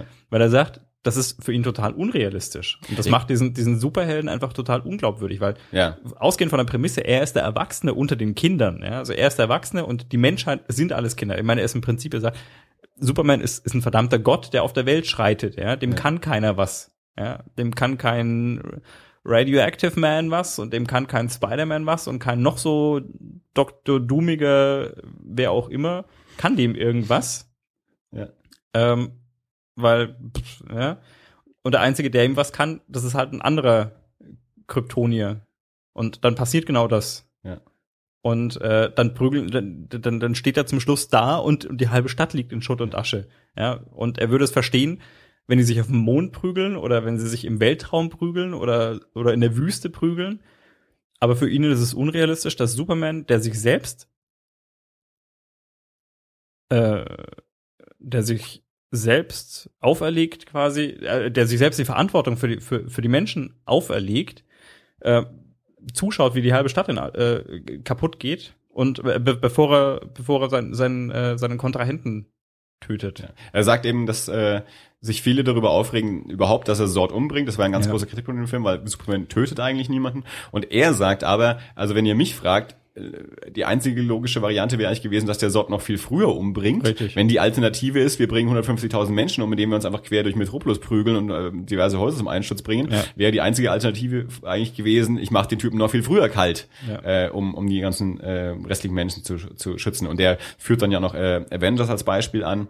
Ähm, ich habe ich hab da letztes Jahr das äh, halt über Star Trek Into Darkness und, und Superman oder Man of Steel waren halt die zwei Beispiele, bei denen es mir ein bisschen aufgestoßen ist, äh, als ich gesagt habe, okay, in, in beiden Filmen wird am Ende eine komplette Stadt platt gemacht. Äh, ich soll aber halt mit drei Leuten dann noch mitfiebern und mich freuen, dass Captain Kirk doch nicht tot ist äh, in dem einen Fall äh, und in dem anderen Fall, dass äh, Lois Lane und, und, und äh, Perry White oder was irgendwie äh, irgendwo noch rauskommen oder so. Also ähm, ich, bei, bei drei Leuten den, den, da soll ich mitfühlen und, und äh, beruhigt sein, dass es denen gut geht. Äh, aber eigentlich ähm, sind in der letzten Viertelstunde, äh, in der letzten Viertelstunde wahrscheinlich zehntausende Menschen irgendwie umgebracht worden, die ich halt nicht sehe, weil ich nur Häuser äh, kaputt gehen sehe. Äh, und das fand ich immer so, das ist mir sauer aufgestoßen äh, bei, bei den beiden Filmen. Okay, also mit Man of Steel habe ich ja gesagt, fand ich einen amüsanten Katastrophenfilm. Äh, das, sowas sagt er nämlich auch. Er, er macht dann ja auch Ja. noch so Vergleiche mit mit äh, mit dem Film 2012 und noch anderen Filmen. Gesagt, Ja. Okay, da bei so Disaster-Filmen, äh, da, da gehe ich davon aus, die schaue ich an, um Sachen explodieren zu sehen. Aber bei einem Superheldenfilm äh, geht's für mich um was anderes. Und er endet ja sein, sein Video äh, dann damit, dass er sagt, also die Leute sollen mal bitte wieder den, den Helden in Superheld packen, weil er das Gefühl hat, dass Super mittlerweile äh, Überhand genommen hat und dass äh, Superman in dem Film halt nicht wie ein Held rüberkommt, sondern wie ein Rockstar. Und er will keine Filme über Rockstars sehen, sondern er will was über Superhelden sehen. Und Ja. ja. Ähm, ich muss das mal kurz fragen, weil du es gerade, weil du es gerade angeschnitten hast. Und Ja. äh, Max Landers hat, ich bin, ich habe es nicht gehört, aber ich habe, ähm, äh, er hat einen Link zu Into Darkness. Ähm, Da sind das das Video. genau, da werden diverse Links werden da eingeblendet. Äh, Avengers, äh, Star Trek Into Darkness und noch ein oder zwei andere, ja. bin ich, ich, Ich habe die aber auch nicht angeklickt. Nee, aber ähm, aber du hast du hast äh, Into Darkness angesprochen. Das würde mich jetzt tatsächlich interessieren, wa- wa- was du da für ein Problem genau damit hast, weil das habe ich tatsächlich in dieser Stelle nicht. Mein Problem ist, äh, dass da wirklich auch am Ende ähm, ja auch die die halbe Stadt in Schutt und Asche gelegt wird. Also allein schon dadurch, dass dieses, da kommt das Schiff und schmäht, mäht die Stadt platt. Das fällt in die Stadt. Ja, Und dann äh, soll ich aber am Ende beruhigt sein, als äh, Kirk die Augen aufschlägt. Und dann, ein Jahr später, stehen die dann irgendwie auch irgendwie noch da und dann hält er auch noch so eine Rede und, und sie weihen wieder das Schiff ein oder so. Und es wird nichts davon gesagt, wie viele 10.000 Menschen wahrscheinlich da platt gemacht wurden und was Ja, da an den okay. Häusern kaputt gegangen ist und sowas. Also das wird einfach nicht erwähnt. Es passiert einfach nur. Also das ist ja schon eine, eine deutliche Szene auch da am Ende von, von Star Trek. Und ja, das, das war da so mein Problem. Also an sich, ich hatte mit dem Film irre Spaß. Also ich mag den total. Aber das ist halt so ein Aspekt, wo ich mich frage, also da fühle ich mich auch manipuliert als Zuschauer. Also weil es natürlich dann auch immer so mit entsprechenden äh, Schauspiel und Musik und alles äh, werde ich halt darauf hingetrimmt, wie gesagt, diesen, diesen zwei, drei, vier Menschen da irgendwie ähm, mitzufiebern und mich zu freuen, dass die nicht tot sind. Ähm, es wird aber dabei total ähm, außer Acht gelassen, was eigentlich noch alles passiert ist. Und es werden einfach nur Sachen in die Luft gejagt, weil es cool aussieht, so ungefähr. Also so kommt es dann so ein bisschen rüber. also ja, ich, ich sehe schon noch ein bisschen einen Unterschied. Also tatsächlich bei bei bei Into Darkness, ich meine, das, das passiert ja und das ist schrecklich. Und das war aber auch tatsächlich in dem Fall nichts, was ich, was ich verhindern ließe, weil bei bei Star Trek hat halt niemand Superkräfte. Ja, und das zum Schluss dann Mhm. Kirk als derjenige, der sich auch geopfert hat, um zu verhindern, dass das Schiff tatsächlich komplett einfach in die Stadt fällt. Ja. Die konnten, die konnten die Enterprise ja nur auffangen, weil er in die Reaktorkammer gegangen ist und das Ding wieder zum Laufen gebracht hat, quasi. Ähm, das, insofern macht es schon Sinn, dass er auch dann zum Schluss darstellt, ja, er hätte in der Rede vielleicht auch noch den Schaden an der Stadt und die, die, die anderen Leute erwähnen können. Ähm, das kann für mich, aber das heißt aber für mich, nur weil er es in dieser Rede, die ja auch die klassischen, den klassischen, die klassischen Anfangsworte von, äh, von Star Trek dann, dann wiedergibt, ähm, das heißt für mich nicht, dass das deswegen nicht passiert ist oder dass es ignoriert wird. Nee, okay. Bei, bei, bei Superman ähm, ist es tatsächlich jetzt allerdings so, da habe ich ein größeres Problem, weil ich, ich habe halt auch verschiedene Superman-Sachen gesehen und wenn ich allein überlege, wie oft ich gesehen habe, wie, wie Clark Kent Louis Lane irgendwo aus der Luft fischt, bevor sie auf den Boden aufschlägt, ja, weil sie gerade mal wieder irgendwo runterfällt, runtergeschubst wird, äh, ja, in glühende Lava oder, oder, oder, oder flüssigen Stickstoff geschmissen wird. Ähm, und dann ist tatsächlich dieses, dieses 9-11-Szenario, das, das in, in Man of Steel passiert, mit, äh, man, man, man sieht Leute aus Häusern fallen. Ja. Ja, das, das finde ich tatsächlich noch mal ein bisschen ein Unterschied tatsächlich. Ja, gebe geb ich dir recht, du hast recht. Also gerade, äh, was du gesagt hast, in dem einen Fall geht es darum, dass er es nicht verhindert, in dem anderen Fall ist es einfach nicht zu verhindern. Ja. Stimmt, hast du recht. Äh, aber ja, gesagt, ich fühle mich halt ein bisschen manipuliert, äh, also f- rein von der von der filmischen Erzählweise und von der Technik, ähm, da, dass ich halt so, äh, dass ich so richtig erleichtert sein soll, dass Kirk doch nicht tot ist, äh, während im Hintergrund gerade zehntausende Menschen irgendwie gestorben sind. Also wo es mir ein bisschen zu einfach ist, weil das halt die Hauptfigur ist, äh, muss ich mich, soll ich mich am Ende freuen und dem mitfiebern und alles andere, was ich, ich, ich sehe es ja trotzdem, was da passiert, aber es wird in keiner Weise erwähnt und, und es, es soll mich auch nicht betreffen, offensichtlich. Es geht nur darum, dass ich sehe, äh, wie eine Katastrophe passiert, wie, wie ein Schiff in eine Stadt kracht und wie Häuser kaputt gehen. Das soll ich sehen, weil es coole Bilder sind. Äh, es soll mich aber weiter für die Geschichte nicht, äh, nicht kümmern. Das finde ich ein bisschen Also schwach. das sehe ich tatsächlich jetzt noch nicht mal so dramatisch, weil ich glaube, es hätte dem Film keinen Abbruch getan oder den, den, den Zuschauer irgendwie pff, deprimierter rausgehen lassen, wenn man in dieser Abschlussrede Kirk noch hätte erwähnen lassen, dass wir uns jetzt heute ein Jahr später nach dem nach dem Unglück, an dem so und so viele Menschen ihr Leben lassen mussten und äh, und so weiter und so fort. Ich würde glaube, mich als Zuschauer ähm, mehr ernst genommen fühlen Ja, in gut. dem Moment. Wenn, wenn man, ja. Aber ich weiß, ne? ja, du, ne, ich, ja, kann, schon. ich kann nur von meiner Warte aus reden. Ja, ne, schon, aber ich, ich, ich da denke ich, also das ist, das ist eine Sache, die fällt tatsächlich vielleicht, also die fällt einem Film-Nerd wie dir auf oder vielleicht einem, einem, einem, einem Trekkie wie mir, ja, dass das halt irgendwie so in dieser Gesamtkonzeption vielleicht fehlt. Aber ich glaube nicht, dass wir das bewusst rausgelassen haben, aus, aus, einem, aus, aus einer bestimmten Intention heraus. Das war ein Lapsus, ja. Also vielleicht hätte man, wenn sie, wenn sie sich jetzt den Film anschauen, denken sie sich, hm, es wäre vielleicht, wäre vielleicht gut gewesen, wenn wir das noch irgendwo mit reingebracht hätten. Aber es ist nun mal nicht da. Ja. Äh, und da denke ich mir dann halt, okay, wenn ihr mir solche verheerenden Bilder zeigt, dann thematisiert sie auch. Ich meine, es sind ja vor allem für Star Trek sind das, sind das ja nochmal, nochmal wirklich verheerende Bilder. Weil Ja, da- gut, da ist man- das ist sowas natürlich auch der Unterschied gewohnt. zwischen den äh, J.J. Abrams äh, Star Trek-Filmen, die halt einfach auch mehr, mehr Actionfilme sind, ähm, als es die Star Trek-Filme davor Ja. waren. Ja. das Ja, ich mag den das Film ja. Also das ist einer der Filme, der mir letztes Jahr äh, am, am meisten Spaß gemacht hat. Ich mag den wirklich. Ich habe den zweimal im Kino gesehen. Ich Ja. finde den spitze. Äh, da- das ist halt so ein kleiner Aspekt, wo ich sage, da, da, da hätte es nicht geschadet, das auch noch mal irgendwie zu thematisieren. Also wenn ihr mir es schon zeigt, dann verliert auch mal einen Satz drüber. So. Also sonst sonst habe ich nämlich das Gefühl, ihr zeigt es nur, weil es cool aussieht. Hm. Weil es hat keinen erzählerischen Mehrwert sonst. Und da fühle ich mich dann ein bisschen verarscht. Okay. Okay, ähm, das war das Regarding Clark. Ja, genau, was mir auch noch ganz wichtig ist, was ich mir aufgeschrieben hatte zum Regarding Clark Video, dass er am Anfang eben betont, äh, dass ihm Plot wichtig, nee, dass ihm äh, Character wichtiger ist als Plot. Äh, das ist ja das, wie es mir auch immer geht, was ich auch immer sage. Also Plot ist mir relativ egal, deswegen lese ich auch so selten Krimis, äh, weil es da immer nur um Plot geht. Äh, ich mag lieber ähm, Charaktere und da, so steigt er eigentlich in das Video ein, dass er auch da irgendwie das Gefühl hat, dass äh, die Charaktere äh, häufig zu kurz kommen äh, und dass ihn Plot nicht interessiert. Er, genau als als Beispiel bringt er äh, Reservoir Dogs gegen äh, Italian Job. Das Italian Job ist so das das Beispiel bei ihm für Plot Hm. und Reservoir Dogs ist es für für ähm, für Charaktere. Ja. Ähm, das Death and Return of Superman Video hatte ich dir noch geschickt. Ich weiß nicht, ob du das gesehen hast.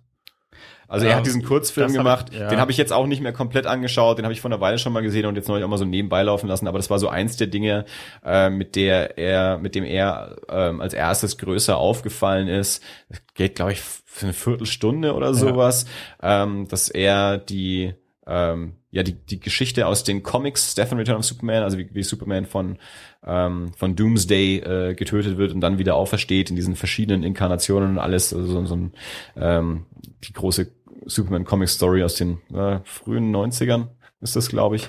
Äh, und die er sitzt in so einem Stuhl und erzählt die und dann gibt's aber auch so dr- gedrehte Sequenzen, wie er eben mit mit Freunden so die die- das, was er erzählt, auch nachgestellt hat, so in selbstgemachten Kostümen und da sind teilweise auch bekannte Leute mit dabei, ähm, also Schauspieler, die man auch kennt, ich glaube Elijah Wood ist, glaube ich, dabei, Mandy Moore ist auf jeden Fall dabei und noch ein paar Menschen, die ich vergesse. Ähm, und das war halt so, äh, so, ein, so, ein, so ein Kurzfilm, mit, mit, mit dem er das erste Mal so äh, ja auf sich aufmerksam gemacht hat und ein bisschen Aufsehen erregt hat. Ist ganz nett. Kann man mal gucken. Was ich jetzt die Woche noch äh, dann gesehen habe, ist äh, irgendjemand anders hat ein ein Video zusammengeschnitten und hat sich da so zwei oder drei Podcasts hergenommen, ähm, in denen äh, oder eben die, diese Sequenzen, in denen Max Landis über über Profi-Wrestling spricht. Okay. Das ist ganz cool eigentlich. Also das, das eine war auch im, im, in dem Podcast äh, Weird Adults mit Little Esther, den habe ich auch angehört. Und wo jetzt der, der andere äh, Teil her war, weiß ich jetzt nicht so genau. Ah, oh, doch, das war, glaube ich, aus äh, This American Wife. Ähm, es gibt ja den, den ein, der größte amerikanische Podcast ist ja This American Life äh, von Ira Glass und es gibt irgendwie so eine, ich weiß nicht, ob das eine Parodie ist oder sowas, aber es nennt sich dann This American Wife. Ähm, und da spricht er irgendwie auch über Wrestling. Und irgendeiner hat es eben äh, so diese Wrestling-Aussagen von ihm zusammengeschnitten und dazu auch so Bilder drunter gelegt von, von, von Wrestling und dann ganz schlimm Hans Zimmer Soundtrack, also die Musik hätte nicht sein müssen. Aber da, äh, da lässt sich Max Landis eben so aus über, was heißt lässt sich aus, sondern äh, verteidigt oder, oder erklärt auch so die, die, die hohe äh, Unterhaltungsform des, des Wrestling und warum Wrestling eigentlich so die, die große amerikanische ähm, äh, Performance, darstellende Schauspielkunst äh, irgendwie ist, dass eben auch Storylines erzählt werden und und also ich meine, das ist sowieso natürlich ganz große ganz große Athletik ist, äh, also dass da ja einfach nichts Fake ist, sondern die die springen halt einfach irgendwie vom obersten Ringseil und knallen irgendwo hin. Also das ist ja schon auch wirklich äh, körperlich nicht zwingend ja. einfach. Also selbst selbst wenn die äh, wer klar, wenn auch selbst wenn klar ist, wer am Ende gewinnt und wie so ungefähr die Abläufe sind, geben die sich ja trotzdem dreckig. Also ja. also die die die Schläge und Fälle und, und so, es ist ja trotzdem nicht nicht Fake. Ähm. Also selbst wenn es Fake ist und wenn der aus dem aus wenn er aufs oberste Seil steigt und dann runterspringt und es macht dann einen Riesenschlag, irgendjemand kriegt die Energie ja ab. Ja, ja. also selbst, selbst wenn er sie nicht zu 100 Prozent auf den Oberkörpern des anderen auslässt, dann kriegt das er halt ab. Also irgendjemandem tut's weh. Also das fand ich jedenfalls einen ganz netten Zusammenschnitt jetzt mal so zum zum Thema Wrestling weil jetzt auch die, die Ruth ist ja großer Wrestling-Fan. Und, äh, Hallo Ruth! der habe ich das auch schon äh, gepostet. Die hat dem auch schon zugestimmt, was der gute Max da so spricht. Ähm, also ich, ich finde den Typen ganz spannend. Also ich werde mal, mal gucken. Bin mal gespannt, wann von dem mal wieder ein Film rauskommt äh, und was der dann so kann. Ähm, bist, sind wir fertig mit Max Landis? Ich glaube. Gut, weil dann können wir nämlich direkt übergehen. ja zu den Fantastic Four. Wow. Weil. Weil. Nämlich. Nämlich. Ähm, gestern, also vom Aufnahmetag an gestern, ähm, kam. Gestern war Donnerstag. Für eine neue Fantastic Four Verfilmung, ähm, der. Die vier Hauptdarsteller äh, wurden bekannt gegeben. Ah. Äh, und dabei äh, und das war ungeplant, habe ich dann also äh, festgestellt, dass äh, Josh Trank, das äh, war nämlich der Regisseur von Chronicle, äh, wird Regie führen bei dem neuen Fantastic Four Film. Ja. Das passt natürlich super zu unserem Thema und der äh, eine von den drei Jungs, der in dem Gewitter stirbt, äh, Michael B. Jordan heißt er, glaube ich, der spielt äh, The Human Torch. Ja. Und das ist natürlich schockierend, weil er ist schwarz. Er ist schwarz. Ja. Darf man das ja so sagen? Zu Afroamerikaner sagen? ich, keine Ahnung. Ich habe keine Ahnung. Ja. Das ist mir relativ egal, äh, wie man das nennt oder nicht. Und, also ähm, er, ja, er ist schwarz. ja, und das ist jetzt auch noch nicht. Also ich, ich halte es nicht für die Riesennachricht, aber Teile des Internets halten natürlich für ja, die Riesennachricht. Ja, aber das, das, das fand aber, ich tatsächlich interessant. Also ich bin, ich bin ja, ich bin ja niemand, der irgendwelche, in der Regel, der irgendwelche Comics gelesen hat. Ja. ja? Und ähm, ich bin mir, ich bin mir echt nicht sicher. Also ich fand, also als du mir gesagt hast, du hast mir vorhin geschrieben, ja, und äh, der, der, der Michael B. Jordan aus ähm, aus Chronicle spielt eben Torch und ich meine, ich habe ich habe dann eben noch mal den letzten Fantastic Four beziehungsweise den den ersten von den beiden Fantastic Four, die wir jetzt hatten, angeschaut. Und na gut, ja, er ist halt schwarz, ja. Und da nicht, also ja. ja. nee, aber ja, ähm, genau. äh, ja, das ist eine andere Hautfarbe als jetzt im letzten Film und vermutlich auch als im Comic. Aber ähm, ich bin mir da tatsächlich nicht sicher. Ist das wichtig, dass man, dass man einen Charakter also vom Aussehen her so nah am Film hält. Ich meine, bei, bei Thor beispielsweise, ich, ich, ich hab, man hat so eine, so eine Vorstellung davon, ja, wie Thor aussieht, ja. Thor ist ein, ein, ein altgermanischer Gott, ja, und der ist wahrscheinlich blond und hat wahrscheinlich lange Haare, weil das hatte man damals so, ja. Aber ist das, ja, und Wolverine ist jetzt zum Beispiel vielleicht auch so ein typischer Fall. Aber ist das bei jemanden wie, keine Ahnung, Rogue aus, aus X-Men wichtig, ob die 1,40, 1,20, 1,60 groß ist. Das ist natürlich dann die, die Diskussion. Also manchen Leuten scheint es wichtig zu sein. Also äh, David Hopkins vom, vom Helios Energy Podcast hat, äh, der hat gestern auf Facebook gepostet, naja, jetzt, äh, heute werde ich wahrscheinlich rausfinden, äh, wie viele von meinen Comic-Geeks hier Rassisten sind. Mehr hat er gar nicht gepostet. Das habe ich irgendwann tagsüber gelesen. ja. Und dann habe ich mir, äh, war ich nachts nochmal auf Facebook, habe diesen äh, Post wieder gesehen und habe festgestellt, dass da mittlerweile 66 Kommentare drunter waren. Ich so, okay. Alter, wo kommen denn da bitte 66 Kommentare her? Und dann, also klar, davon waren viele auch wieder von ihm, weil er halt wieder reagiert hat, aber da haben halt manche Leute, die haben halt dann diskutiert. Manche Leute fanden es halt scheiße, manchen war es egal, manchen war es gut. Einer war dann auch so geil, der hat dann so, ja, puh, hm, keine Ahnung, ich würde mich sowieso nicht auskennen. Du könntest mir auch erzählen, dass Nick Fury, also so weiß war. Und dann hat David geschrieben, ja, der war auch eigentlich mal weiß. Jetzt in den Filmen ist es Samuel L. Jackson. Ursprünglich war der in den Comics mal weiß bis er dann äh, in den in den Ultimates von Mark Miller und Brian Hitch in dieser Neuinterpretation, da haben sie ja dann aus Nick Fury äh, eigentlich Sam Jackson gemacht. Also der sieht in den Comics schon aus wie Samuel L. Jackson, lange bevor es den äh, in den Filmen gab. Ja. Ähm, und ja, ich habe dann auch gestern noch einen relativ langen äh, Kommentar drunter geschrieben, weil mich das dann auch schon wieder genervt hat, irgendwie dieses Rumgetue da. Äh, es gibt äh, es gibt ja schon genug Beispiele, äh, wo es in den Filmen deutlich verändert wurde äh, in Bezug zur Vorlage. Es, häufig waren es halt nicht nicht so große Charaktere. Also der Kingpin im, in dem in dem Daredevil äh, von im, im, im Film von Michael Clark Duncan gespielt, der ist schwarz in den Comics, ist er weiß. Äh, Im Original Batman, also das ist im Original Batman, im, im Tim Burton Batman. Jetzt bin ich mir gar nicht mehr sicher, ob es im ersten oder im zweiten ist. Äh, tritt ja Harvey Dent auch schon mal auf, äh, wird da gespielt von Billy D. Williams, also Lando Calrissian ist ja auch ein Schwarzer, äh, ist auch in den Comics ursprünglich weiß. Äh, und dann halt noch äh, ganz andere Sachen, dass halt John Constantine kein Engländer mehr ist äh, in den Filmen äh, oder in dem Film, das nicht in England spielt, dass in Avengers der Typ, der aussieht wie der Mandarin, überhaupt nicht der Mandarin ist, also auch ganz anders als in den Comics. Ähm, es ist halt klar, äh, ich, ich frage mich ja sowieso, die Leute, die sich darüber aufregen, jetzt halt im Zuge von Fantastic Four, ähm, sind es wirklich Fantastic Four-Fans, die sich daran stören, dass die Figur jetzt nicht mehr so aussieht, wie sie es in den Comics kennen? Oder lesen die die Comics auch nicht und es stört sie einfach nur, weil das jetzt halt ein Schwarzer ist und kein Weißer? Also, wenn sie ein Mädchen aus dem gemacht hätten, äh, wäre es wahrscheinlich viel weniger Aufregung gewesen. Mhm äh, als dass sie jetzt halt einen Schwarzen dafür genommen haben. Mir ist sowas ja, ich bin ja jetzt auch nicht so emotional drin, dass mich das überhaupt irgendwie betreffen könnte, äh, wie die alle aussehen. Ähm, von daher finde ich das eh albern. Und wenn man dann halt auch mal drüber nachdenkt, die Comics sind halt auch irgendwie 50 Jahre alt. Also die sind halt in den 60er Jahren entstanden. Da, da waren die sowieso alle weiß. also, ja, es, gibt ja da auch kaum schwarze Comicfiguren. Ähm, muss man das im Jahr 2014 immer noch so handhaben, weil halt irgendwie in den 60er Jahren äh, keine Schwarzen vorgekommen sind, weil, weil die ja nirgendwo vorgekommen sind. Also die waren ja unterrepräsentiert, sind sie ja heute noch. Also, ja. aber damals natürlich noch viel mehr. Äh, muss ich das so beibehalten? Nein, muss ich halt nicht. Und dann haben sie gesagt, ja, aber der ist ja der Bruder von Sue Storm und Sue Storm ist ja trotzdem weiß, weil die von Kate Mara gespielt und das geht ja gar nicht. Äh, naja, die können adoptiert sein, verschiedene Eltern oder sonst irgendwie. Äh, natürlich ist das möglich. Also gibt ja Erklärungen dafür.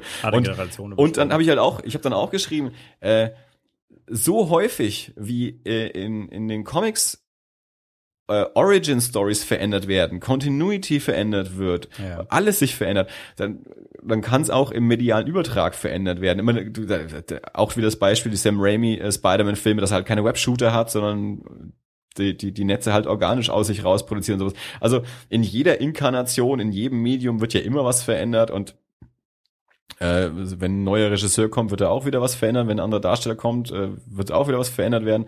Und alles hat irgendwie seine Daseinsberechtigung. Also äh, mein letzter Satz war dann einfach nur noch so, und was kümmert's mich eigentlich, dass sich jetzt Leute im Internet darüber aufregen, über einen Film, von dem noch nicht mal ein einziges Bild gedreht wurde. Also ja.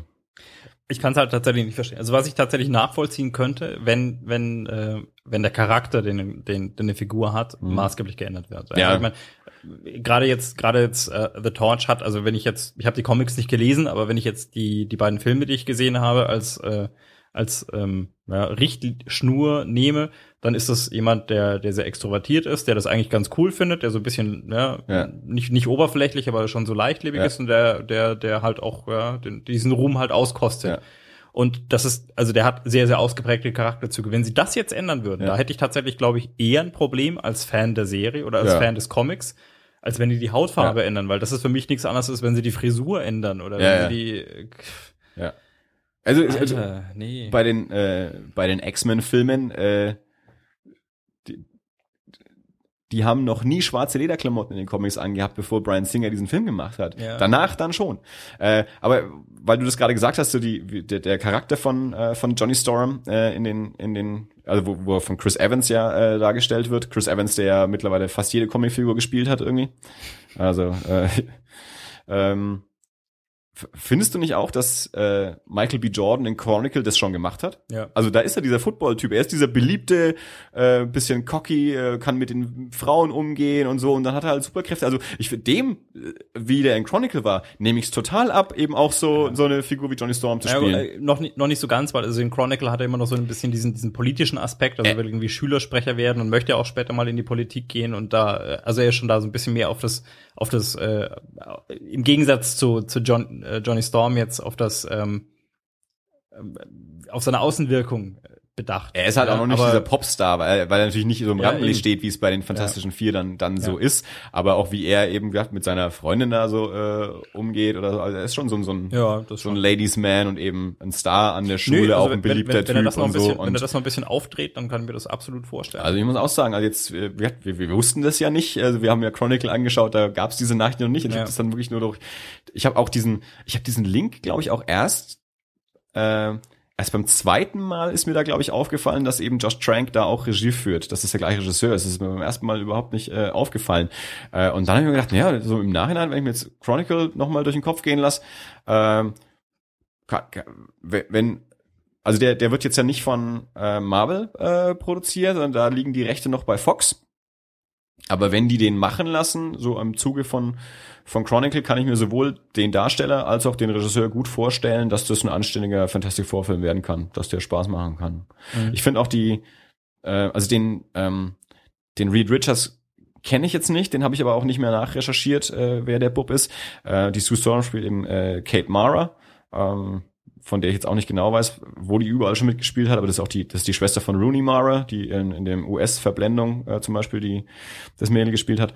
Äh, und äh, Jamie Bell ähm, spielt eben den den Ben Grimm und der war in in äh, in Billy Elliot, äh, in äh, in Jumper war der auch Ja. und so also ähm, also jetzt nur mal rein von den Bildern her äh, Jamie, ist- Jamie Bell kann ich mir auch gut vorstellen. ja Als Ben Grimm. Also Ja. gerade so als diese, ja, ein bisschen Ja. zerrissene und eigentlich gar nicht so glückliche, aber Ja. er muss halt. sie kommen mir alle ein bisschen jünger vor Ja. also von den Bildern her Ja. Äh, also das war so das Einzige, wo ich mir noch gedacht habe, ja, aber ich kenne mich jetzt auch mit, mit Fantastic Four nicht gut genug aus, weil Reed Richards so als äh, klügster Mensch der Welt und Superwissenschaftler und sowas, also da, da, da ich glaube schon, dass die das in dem Film irgendwie hindrehen können. Meine erste Intuition war erstmal so, also so diesen Superwissenschaftler, dafür ist er jetzt vielleicht ein bisschen jung, ähm, aber stört mich jetzt weiter nicht. Ja. Also ich äh, bin ganz guter Dinge, dass das diesmal vielleicht mal ein guter Film werden kann, weil die anderen beiden waren scheiße.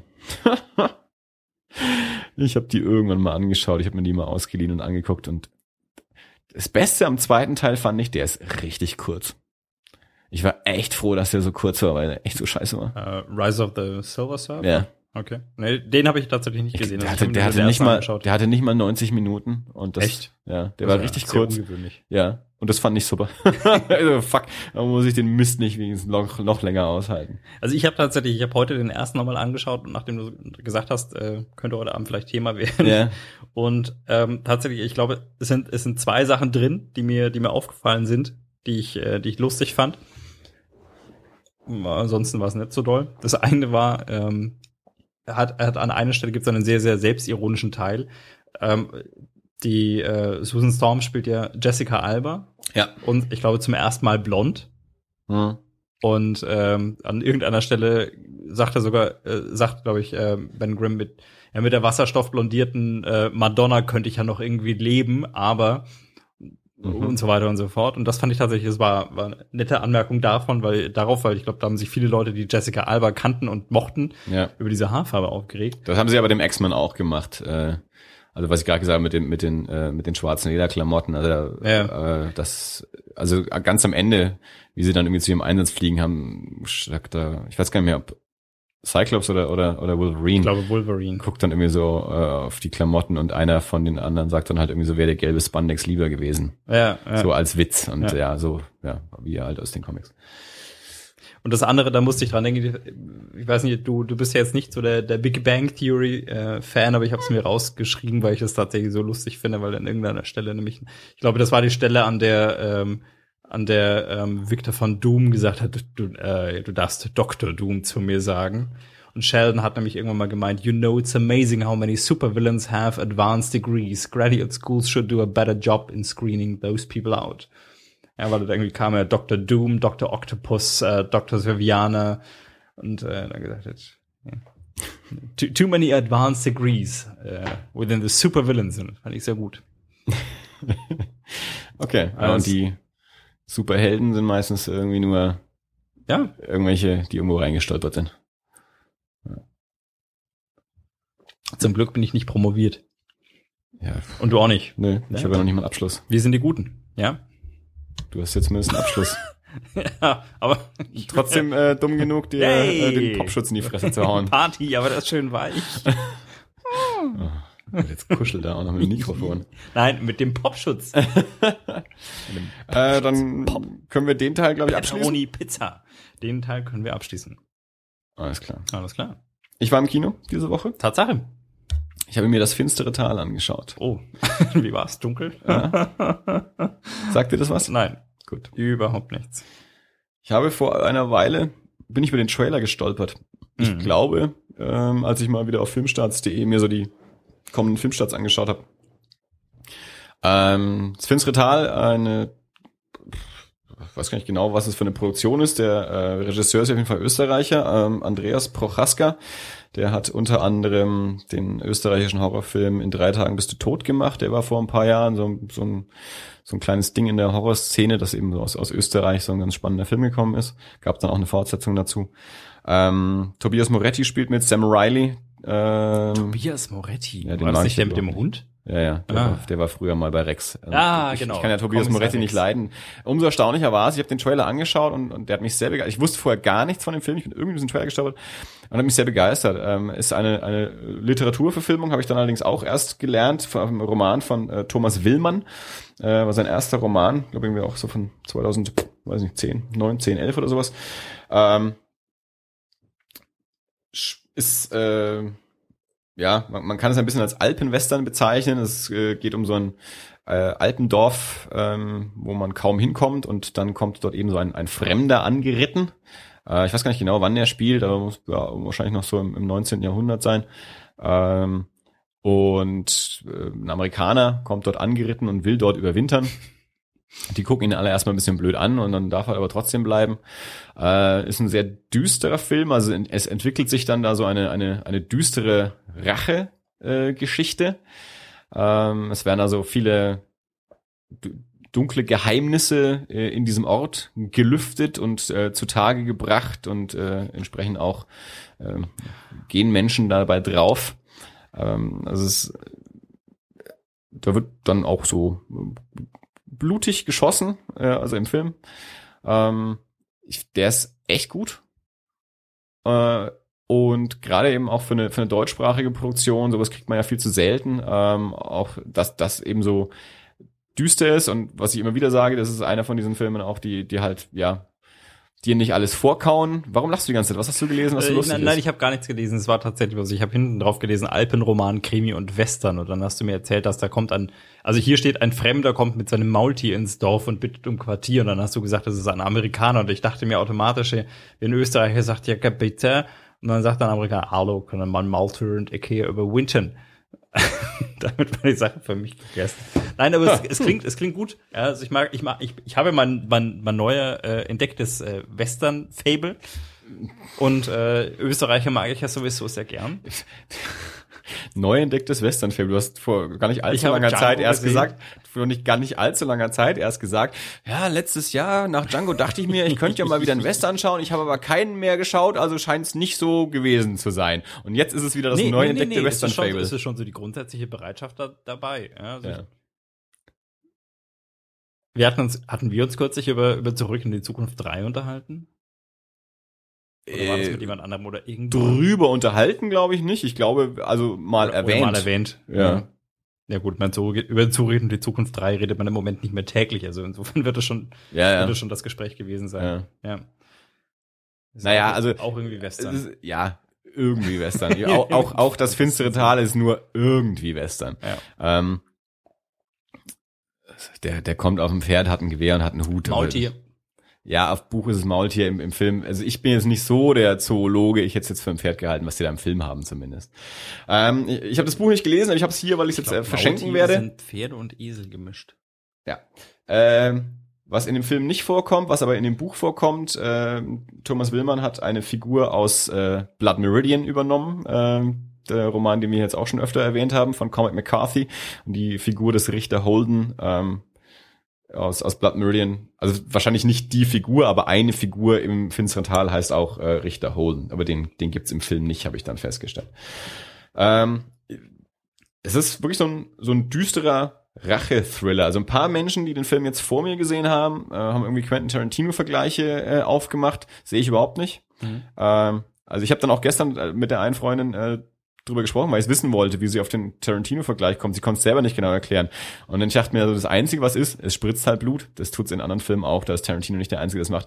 Aber vom Stil her hat er für mich nichts mit Tarantino zu tun. Und naja gut, und dann, weil halt der letzte Tarantino war halt auch ein Western anscheinend. Ähm, ich, Äh, welcher gleich nochmal? ja, Shango. Shango. Shango. Shango. Äh, ich äh, habe mich viel mehr erinnert gefühlt an die äh, die Rache-Trilogie von Park Chan-wook, ähm, Sympathy for Mr. Vengeance, Old Boy und Lady Vengeance, äh, wobei das jetzt natürlich auch nicht die einzigen und nicht die die ältesten ähm, Rache-Filme sind, die es gibt. Da gibt es natürlich auch noch weitere äh, Vorbilder und auch Tarantino bezieht sich natürlich auf solche Filme, äh, also sowohl in Kill Bill, das sind ja auch Rachefilme und, und, und Django natürlich auch.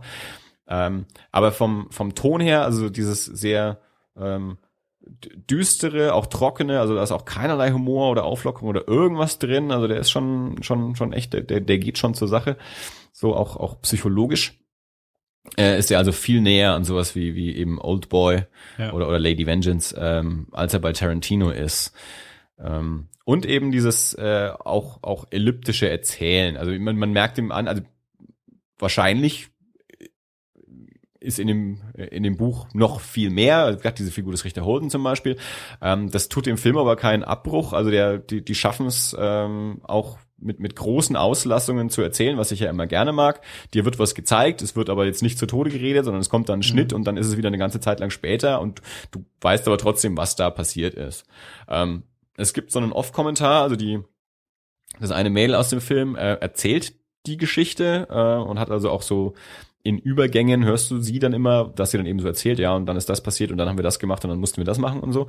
Ähm, ich habe mich zwischendrin gefragt, ähm, ob man das nicht auch weglassen könnte. Und ich glaube schon. Ich glaube, zu 90 Prozent kann man diesen Off-Kommentar auch noch weglassen und es funktioniert immer noch.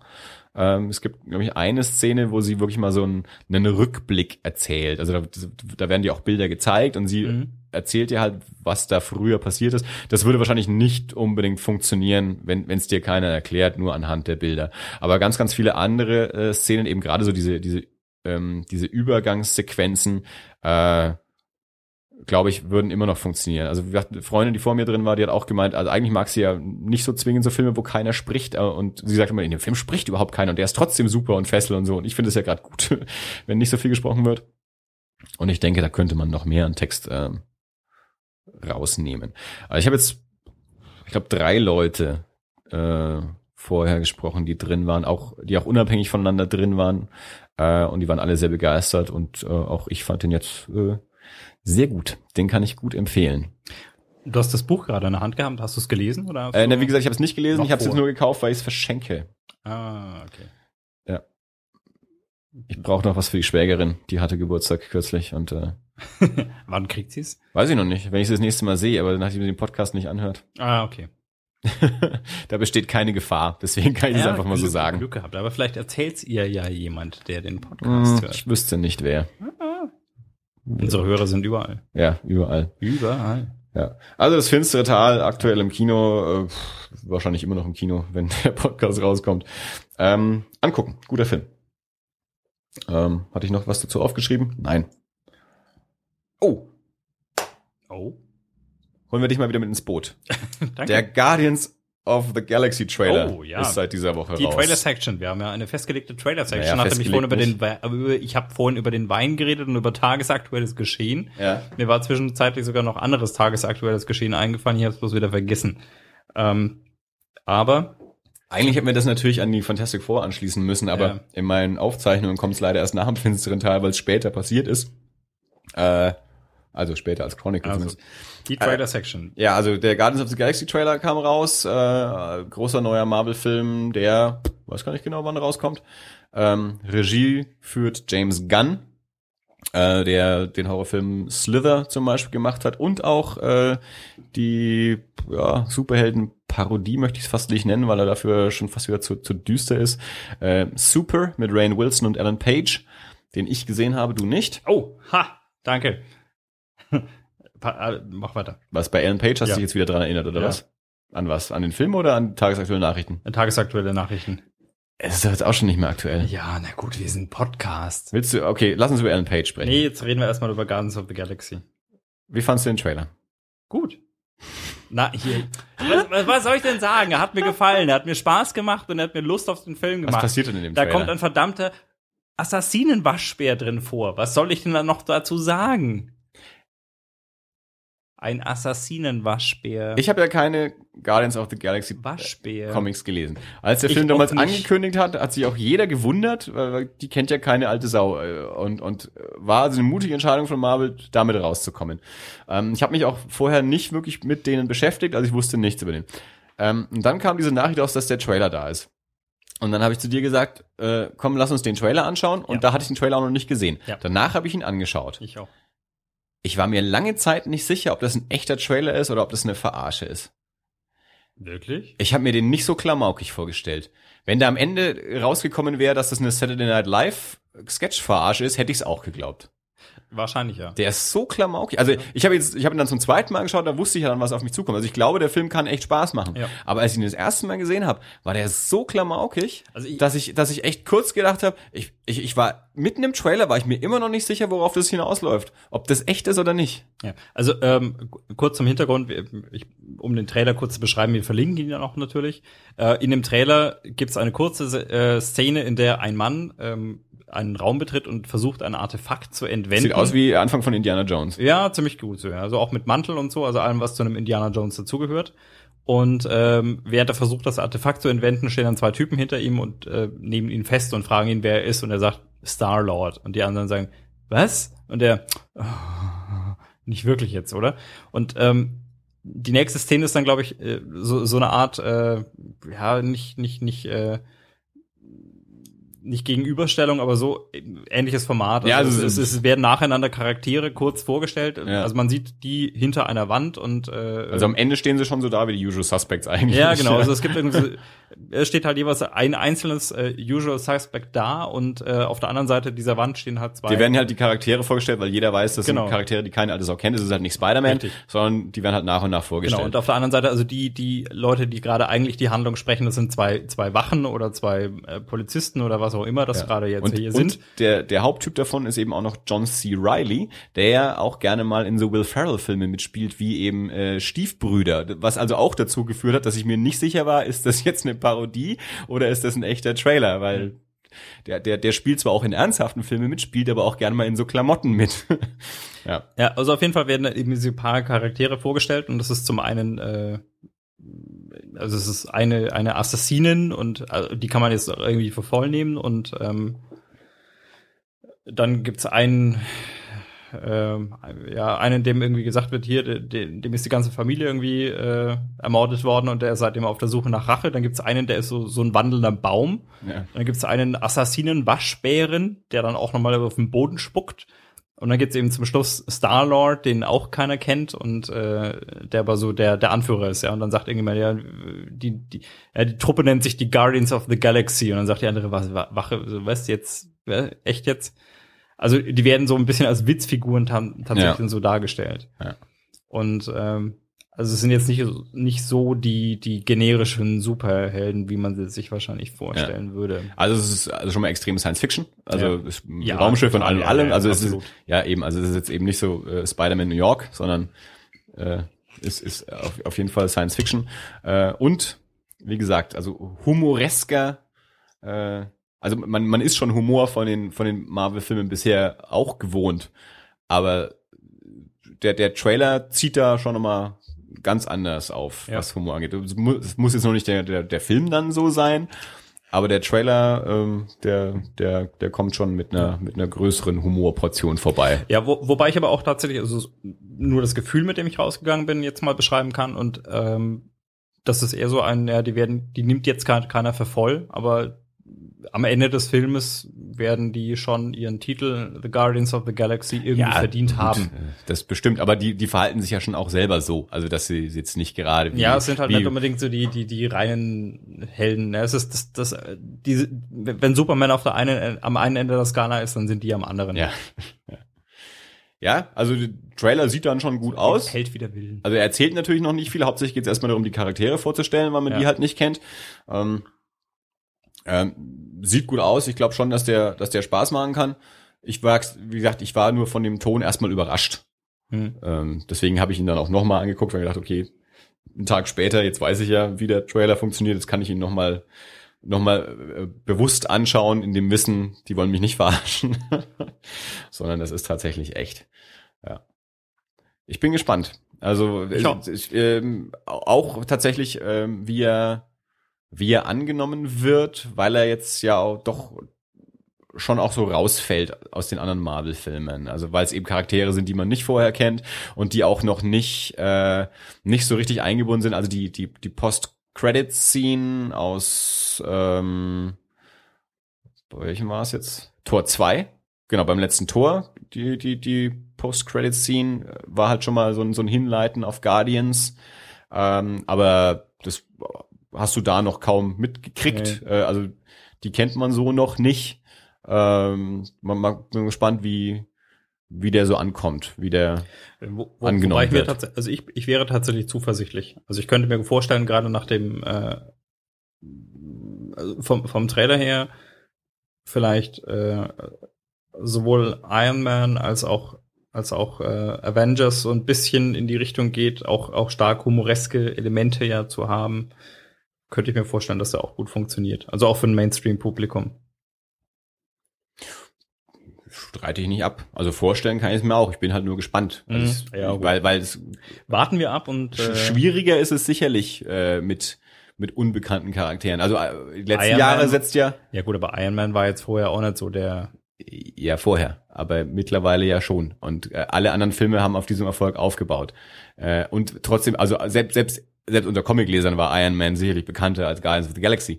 Ähm, ich, ich sage ja nicht, dass der zum Scheitern verurteilt ist, aber Hollywood setzt ja an sich erstmal in den letzten Jahren ganz, ganz viel auf, äh, auf äh, bekannte Muster. Also entweder Remakes von irgendwas oder wir bringen eine TV-Serie, äh, eine alte in, in, ins Kino oder wir bauen halt auf äh, mehr oder minder bekannten Comics auf Ja. oder machen es dann wie halt im Fall von Marvel halt zumindest so, dass der eine Film dann schon mal so zum anderen hinleitet. Also dass wir äh, in, in dem einen Film halt schon mal irgendwie anspielen, dass irgendwo Tor auftaucht und danach bringen wir den Torfilm raus und so. Und da fallen die Guardians halt schon erstmal ein bisschen raus. Also Figuren, die man erstmal nicht kennt und die auch in den anderen Filmen noch nicht so richtig angespielt worden sind. Die werden schon genug Werbung dafür machen. Äh, dass, dass man die Figuren dann bis zum Kinostart kennt. Äh, und, und Marvel an sich als Marke zieht, glaube ich, im Kino schon auch äh, mittlerweile. Äh, deswegen kann es natürlich trotzdem passieren, dass vielleicht nicht genug reingehen, wie man sich es vorgestellt hat. So Science Fiction ist jetzt ja auch immer noch nicht das Ding, wo, wo äh, von vornherein alle reinrennen. Nee, aber dafür machen wir diesen Podcast. Also Leute, ich würde gerne mir scheint, also mir hat der Trailer Spaß gemacht. Ich könnte mir gut vorstellen, auch mehrere Guardians of the Galaxy Filme zu sehen. Und soweit ich weiß, hat Gunn, glaube ich, sogar irgendwie nicht nur für einen, sondern auch möglicherweise gleich für, für, für mehrere unterschrieben. Das weiß ich nicht, aber mich muss erstmal ein Film überzeugen, bevor ich darüber spreche, mehrere anzuschauen. ja, aber wenn der Film so ist wie der Trailer, könnte ich vorstellen, dass er mir gefällt. Und dann hätte ich gerne mehr davon. Also geht bitte rein. okay, wir schauen ihn uns erstmal an. Ja, so. Wir können zwar gerade nicht sagen, wann der Film kommt, weil wir uns nicht gut genug vorbereitet haben, aber schaut den bitte an. Nein, ich glaube, äh, doch, doch, doch. Ich glaube, ähm, irgendwann. Ja, Äh, also spätestens irgendwann kommt der ins Kino. Ich bin, ja, ich habe gerade so viele Termine. Ich habe gerade die, diverse Termine, ähm, diverse. Ich, ich habe gerade diverse Kickstarter-Projekte am Laufen und habe versucht, mich da jetzt irgendwie so ein bisschen. Äh, Ja, also der ist nicht Kickstarter Nee, finanziert. ist er nicht, aber ich habe verschiedene Dinge, wo ich weiß, okay, da und da kommt irgendwas, ja, oder da und da kommt irgendwas raus oder kommt irgendwas geschickt oder was auch immer. Und äh, ich habe gerade ein bisschen den Überblick verloren, was, aber ich glaube irgendwie äh, pff, entweder Mitte diesen Jahres oder oder Ende diesen Jahres. However, naja, wir sagen es dann nochmal, wenn es soweit ja, ist. natürlich, wir reden auf jeden Fall drüber. Also ich denke, wir werden uns beide anschauen und dann können wir Ja, auch was drüber sagen. Ja. Klar. Ist das äh, CK denn da bei dir drüben? Ich habe es die Woche auch schon mal getwittert. Ich habe mir die erste Staffel von Louis, der äh, Comedy-Reihe von Louis C.K., äh, nochmal angeschaut. Äh, beziehungsweise ich habe festgestellt, so zwei, drei Folgen davon kannte ich auch noch gar nicht. Ähm, die, die, die gingen wohl damals nicht, als ich die gucken wollte. Musste ich die überspringen. Also habe ich nochmal komplett geguckt. Äh, für meinen Geschmack immer noch die lustigste Serie, die aktuell zu haben ist. Louis. Ähm, wer es nicht kennt, also Louis C.K. haben wir ja auch schon so häufig mittlerweile erwähnt. Äh, aktuell wahrscheinlich bekanntester amerikanischer Stand-up-Comedian. Ähm, hat seit ein paar Jahren eine eigene Comedy-Serie auf FX, ähm, heißt Louis. Spielt mehr oder minder er sich selbst, basiert so ein bisschen auf seinem Stand-up-Programm. Ähm, er kommt auch so aus dem Independent-Film, also er hat eigentlich auch schon äh, als, als junger Comedian hat in den 80er Jahren ähm, ja so Kurzfilme ähm, gedreht und, und hat sich, glaube ich, auch gerade am Anfang immer mehr als Filmemacher verstanden, denn als, als Stand-up. Äh, und ist dann erst, hatte auch schon mal eine, eine TV-Serie auf HBO, ähm, Lucky Louie, die aber nicht so gut angenommen wurde, die dann auch abgesetzt wurde nach einer Staffel.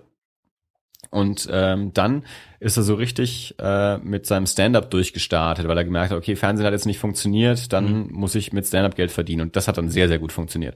Und seitdem hat er jetzt auf, äh, ich glaube 2009, ähm, auf FX diese Serie, also drei Staffeln sind mittlerweile gelaufen. Dann hat er jetzt, glaube ich, ein Jahr ausgesetzt und jetzt ist gerade die vierte Staffel, müsste jetzt, glaube ich, gerade in Produktion sein.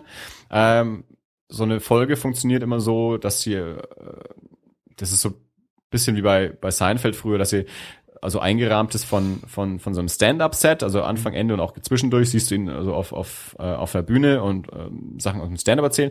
Und dazwischen passieren Szenen, da passieren also Sachen mehr oder minder aus seinem Alltag, wie er sich mit Frauen trifft, wie er mit seinen Kindern äh, irgendwas macht, wie er an der Schule was helfen muss.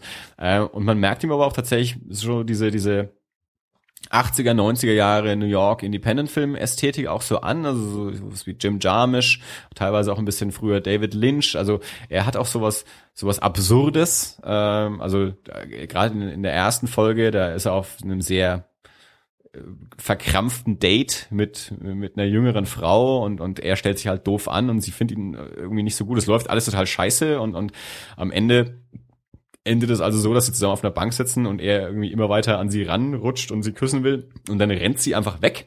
Äh, und dann steht da, die sind da so am Hafen, irgendwie am Wasser, und da steht halt dann plötzlich, da steht halt einfach ein Helikopter und sie rennt einfach weg und springt in diesen Helikopter und der Helikopter fliegt mit ihr davon. Also einfach, also das war auch so, glaube ich, so der Moment, das ist gleich in der ersten Folge, wo, wo mich die Serie auch gleich gekriegt hat. Also wo, wo einfach so, so überraschend absurde Sachen halt irgendwie mhm. passieren.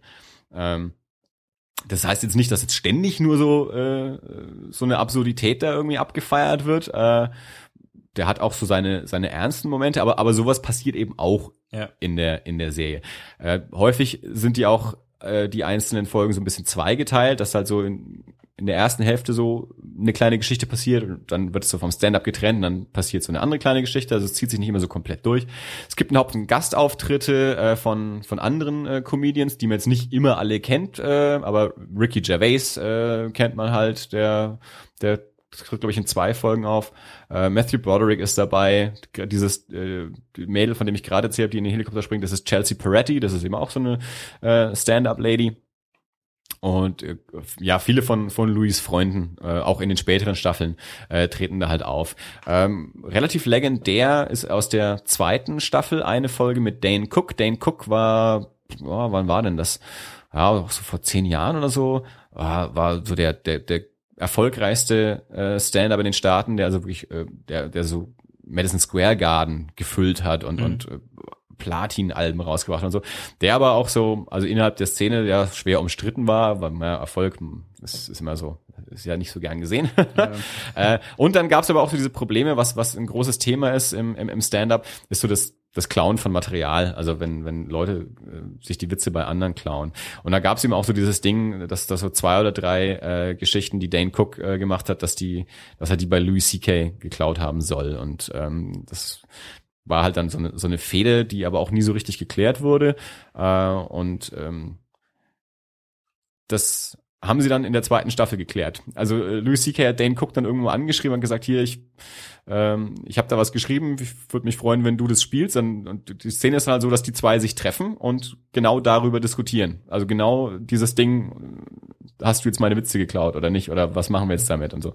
Ähm, Und äh, Louis C.K. hat die Szene geschrieben, hat die Dane Cook geschickt. Dane Cook wollte das erst nicht ganz so haben, weil er das Gefühl hatte, er kommt dabei zu schlecht weg. Und dann hat Louis C.K. gesagt, ja, aber du hast hier kein Mitspracherecht. Also wenn du nicht mitmachen willst, dann suche ich mir einen anderen Schauspieler und nenne den halt äh, Blaine Nook oder wie auch immer. Ja, Ja, Äh, kriegen wir auch hin. Aber wenn du mitmachen willst, machst du das so, wie ich es geschrieben habe. Und haben es dann tatsächlich auch gemacht.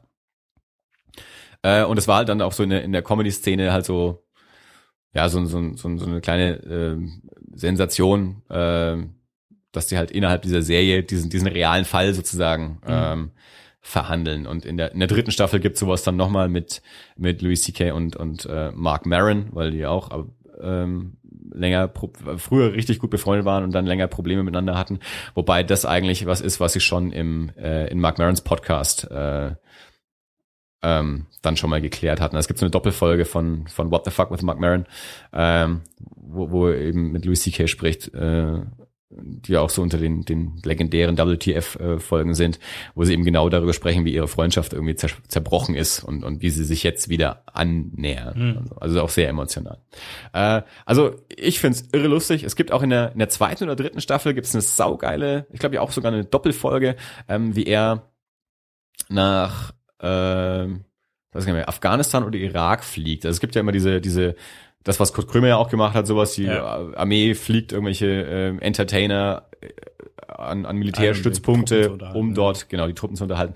Und dann fliegt er da halt auch mit, mit irgendeinem Country-Sänger ist dabei und ich glaube dann noch zwei Cheerleader oder so und vielleicht noch ein Baseballspieler und, und klappern da so verschiedene Camps ab und, und er erzählt halt Witze und sowas.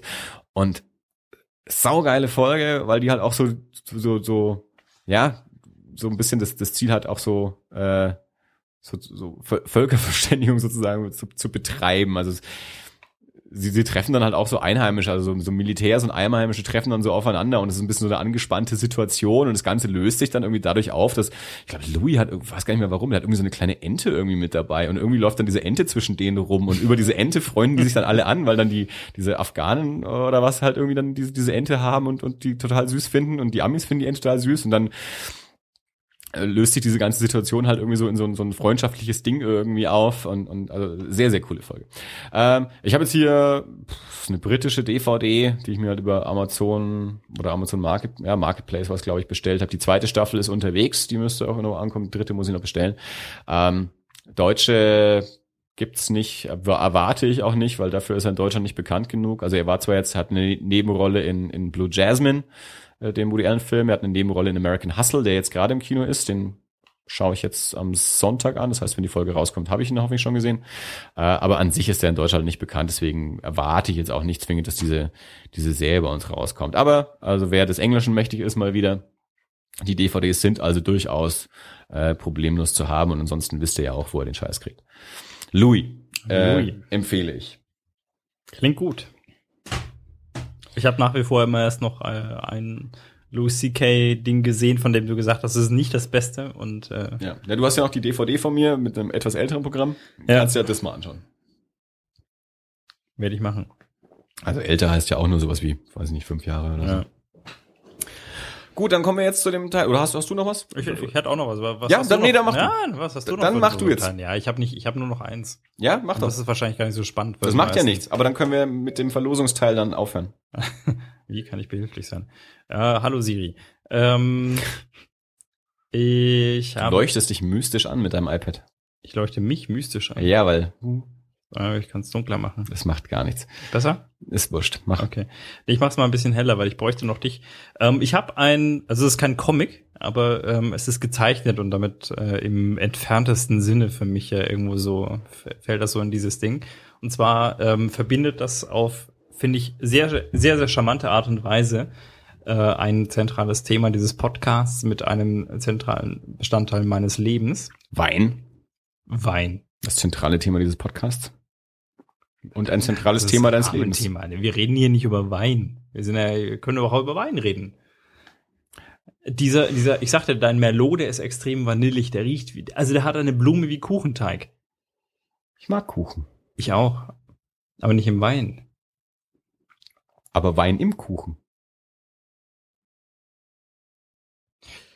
Okay, also Rotweinkuchen ist eine Spitzensache. Mm. Okay. Aber was willst du eigentlich äh, erzählen? Äh, gleich. Trinken wir doch nochmal auf Folge 30. 30. Mhm. Gleich haben wir zwei Stunden. Sollen wir noch so lange warten? Oder? Nee, nee. Äh, Mach, mach, mach, doch weiter mit dem Thema. Nein, also mein Thema war, ich habe, ähm, ich bin über ein Kickstarter-Projekt gestolpert vor einiger Zeit und habe mich da auch sofort dran beteiligt. Und zwar geht das, ähm, also das äh, geht, geht es um ein Buch. Also es ist ein, ein Kinderbuch. Und zwar ja, so für Kinder, so ich weiß nicht, würde es mal vermuten, sechs bis zehn Jahre, Pi mal Daumen. Und das Buch heißt Hello Ruby. Ist von einer, äh, ich bin mir nicht ganz sicher, Schweden oder Finnin. Auf jeden Fall irgendwo aus Skandinavien. Hm. Ähm, äh, stammenden Linda Lucas gemacht. Und äh, die hat ein, die hat ein, ein Kinderbuch gemacht, um Kindern den, den Computer und Programmierung nahezubringen. Und zwar auf äh, eine sehr, sehr spielerische Art und Weise. Zum einen durch ein, äh, durch ein Bilderbuch. Also es ist ein, ein, ein stark bebildertes Buch mit Geschichten. Es ist kein Comic mit einzelnen Panels, sondern es ist jeweils ein Bild und halt ein entsprechender Text dazu. Und äh, es gibt auch ein, ein Arbeitsbuch dazu. Also es geht wirklich, wenn man sich das Ding anschaut, wenn man ein bisschen, äh, ein bisschen äh, Verständnis von, von, von Programmiersprachen oder von, von, von Computersystemen hat, ähm, dann kommt tatsächlich, versteht man auch wirklich, wie, wie sie das macht. Ja? Und sie erklärt halt nicht nur, ja, das ist ein Computer und er hat einen Bildschirm und einen Monitor, sondern auch tatsächlich Sequenzen, ähm, Schleifen, ähm, Variablen und dergleichen. Also sie erklärt wirklich Dinge, die die Programmiersprachen betreffen.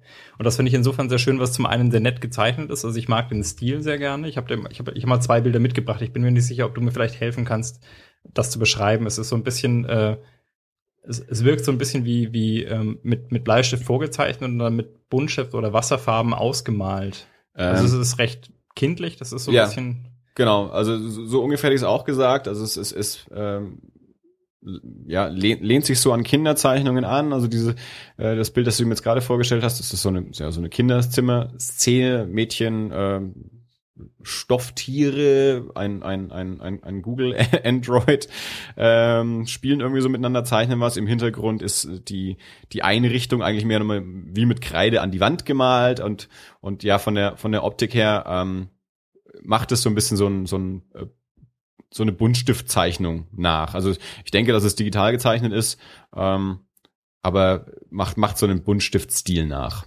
Ja. Ähm, also tatsächlich ist es so, dass auch diese Figuren, die man jetzt hier sieht, also man sieht diesen, diesen Android, äh, Androiden, man sieht eine, einen Snow Leopard, Mhm. äh, man, man sieht einen Pinguin, also es ist tatsächlich nicht so, dass es Stofftiere sind, Ja. sondern das sind, das sind, also das Mädchen ist äh, Ruby.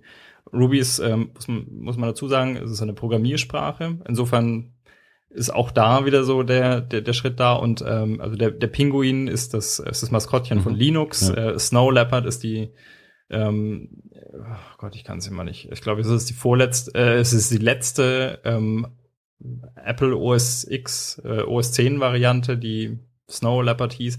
Und sie beschreibt halt tatsächlich auch in solchen Situationen so ein bisschen die, ähm, die, die einzelnen Eigenschaften ihrer, von, von, von, äh, von Rubys Freunden. Also der, der Pinguin ist manchmal so ein bisschen, also der, der, der kann unheimlich viel, aber den versteht man nicht immer, was er so sagt. Ja, der Snow Leopard, das ist, das sieht man hier so auch auf Ja. diesem Bild. Ja, der ist, ähm, so- der ist super schön, aber der will nicht unbedingt immer mit Mhm. allen spielen. Und ähm, also bringt tatsächlich schon in, auch da die, die Charak- Charakteristika der einzelnen Betriebssysteme so, zu, äh, so raus. Und ähm, macht es auch auf äh, sehr, sehr schöne Art und Weise in den einzelnen Geschichten so ein bisschen die, ähm, die, die Eigenarten rauszubringen. Also es gibt zum Beispiel ein Bild, da, da, da trifft Ruby ihre, ihre winzigen Freunde, ihre tiniest friends. Und ähm, er unterhält sich dann halt mit CPU, RAM, ROM und Hard Drive. Und äh, weil sie die trifft und dann sagt sie eben, ja, ihr seid ja echt klein. Und dann sagen die mehr oder weniger so, ja, wir waren, wir, wir werden immer kleiner, ja. Und sagt Hard Drive, hey, vor zehn Jahren hättest du mich mal sehen sollen, da war ich noch, da war ich noch so groß wie ein Buch und du glaubst nicht, wie ich vor 50 Jahren aussah, da habe ich noch nicht mal in den Raum gepasst. Ja, und ähm, macht das auf eine einerseits kindliche Art und Weise, andererseits aber auch tatsächlich auf eine, auf eine ähm, von der, das macht auch Sinn. Also das ist nicht nur, Mhm. nicht nur runtergebrochen und arg modellhaft, sondern das ist tatsächlich so eine Art und Weise, die ich habe, ich habe, als als ich das gelesen habe, was ich von, ich meine, das ist ein Kickstarter-Projekt, also ich kenne noch nicht alles, aber die Sachen, die ich gelesen habe, da habe ich mir gedacht, das ist nicht nur was für sechs bis zehnjährige Kinder, sondern das könnte ich auch tatsächlich Freunden in meinem Alter oder meiner meine Mama oder wem auch immer, ich versuche irgendwas zu erklären, an die Hand geben und sagen, hier, das, vielleicht kannst du es dir dann vorstellen. Mhm. Und auch diese Zeichnungen sind jetzt nicht, so- die sind kindgerecht, aber die sind auf eine Art und Weise kindgerecht, dass ich glaube ich keine Erwachsene irgendwie angegangen fühlen würde, wenn ich ihm das zeige und sage, hier, pass auf, so und so schaut's aus. Also, das ist Mhm. ein recht gutes Beispiel dafür, wie, Ja. wie sich das tatsächlich darstellt. Und ähm, wenn man jetzt mal bedenkt, ich weiß nicht, ich, war in Chemie zum Beispiel immer eine Niete. Ja, ich meine, was ich noch weiß, ist, man arbeitet immer mit Modellen, also Schalenmodellen beispielsweise, die nur in einem gewissen Rahmen die Realität widerspiegeln, aber halt dazu dienen, dass man sich es irgendwie vorstellen kann. Und ich glaube, nichts anderes ist dergleichen. Was ich in Chemie gelernt habe, habe ich glaube ich auch schon mehrfach erzählt wahrscheinlich. Äh, Herr Zischer, alter Tenlua auch, ne? Äh, den hatte ich damals in Chemie. Hat uns also chemische Gleichungen klar gemacht äh, mit den Worten. Hinten in der Gleichung kann nur rauskommen, was man vorne reingesteckt hat. Hm. Wascht plus Semmel gibt Käsebrot, das geht nicht. Das ist Chemie, wie ich sie verstehe. Äh, ja. ja. Also auf jeden Fall, ich bin da, bin da drüber gestolpert. Das war ein, Mhm. äh, ist ein- Kickstarter-Projekt. Ich glaube, es läuft vom ähm, jetzt im Moment, wenn wir diese Sendung aufnehmen, vielleicht noch zehn Stunden ungefähr. Und das ist, äh, das ist so eins dieser, dieser Kickstarter-Projekte, die so, ja, wie, sie hat 10.000 äh, Dollar angesetzt, damit sie halt irgendwie eine bestimmte Auflage produzieren kann. Und als ich das Ding das er- angeschaut habe, das letzte Mal, das war jetzt heute Nachmittag irgendwie, da hatte sie von 10.000 Dollar, die sie braucht, 356.000. Mhm. Also ähm, sorgt für, für große Begeisterung. Ist das, ähm, ich bin, ich, ich bin ja wahrscheinlich die Zielgruppe für so ein Buch. ähm, ist, ist das inhaltlich, besteht da die Gefahr, dass das äh, schnell veraltet? Oder ist das was, was äh, eher, Hm, Glaube ich noch nicht mal, nee. Mhm. Also ähm, man, klar, in unserer Branche muss man dann immer die, die, die Frage natürlich mit irgendwo berücksichtigen. Aber hier geht's weniger um, um die Sprache. Ich meine, Ruby ist jetzt eine Sprache, die heute durchaus aktuell ist. Ähm, die, äh, die Geschichten oder die, die Darstellungen auch ähm, erklären allerdings eher Prinzipien, also grundsätzliche Prinzipien. Was sind Variablen und äh, wie, wie funktionieren Variablen? Also es gibt zum Beispiel, ich weiß nicht, es gibt eine Geschichte, die, die habe ich jetzt so, so, so grob im Kopf, da, da trifft sie irgendwie singende Enten mit, mit äh, Hüten im Wald. Ja. Und dann sagt sie, und, und dann sagen die Enten, ja, wir, wir würden gerne da- deine Freunde sein. Dann sagt sie, ja, ihr seid Enten und ihr singt und Enten singen überhaupt nicht. Enten machen Quark. Und dann sagen die Enten, ähm, wir, wir, wir sind, wir, wir sind das, was du zu uns sagst. Ja? Und wenn du sagst, wir sind Freunde, dann sind wir Freunde.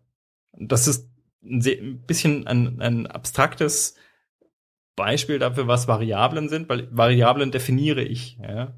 Und ich kann zu einer Variable sagen, was sie ist. Und äh, wenn ich die Ente als Freund definiere, dann, dann ist sie halt ein Freund.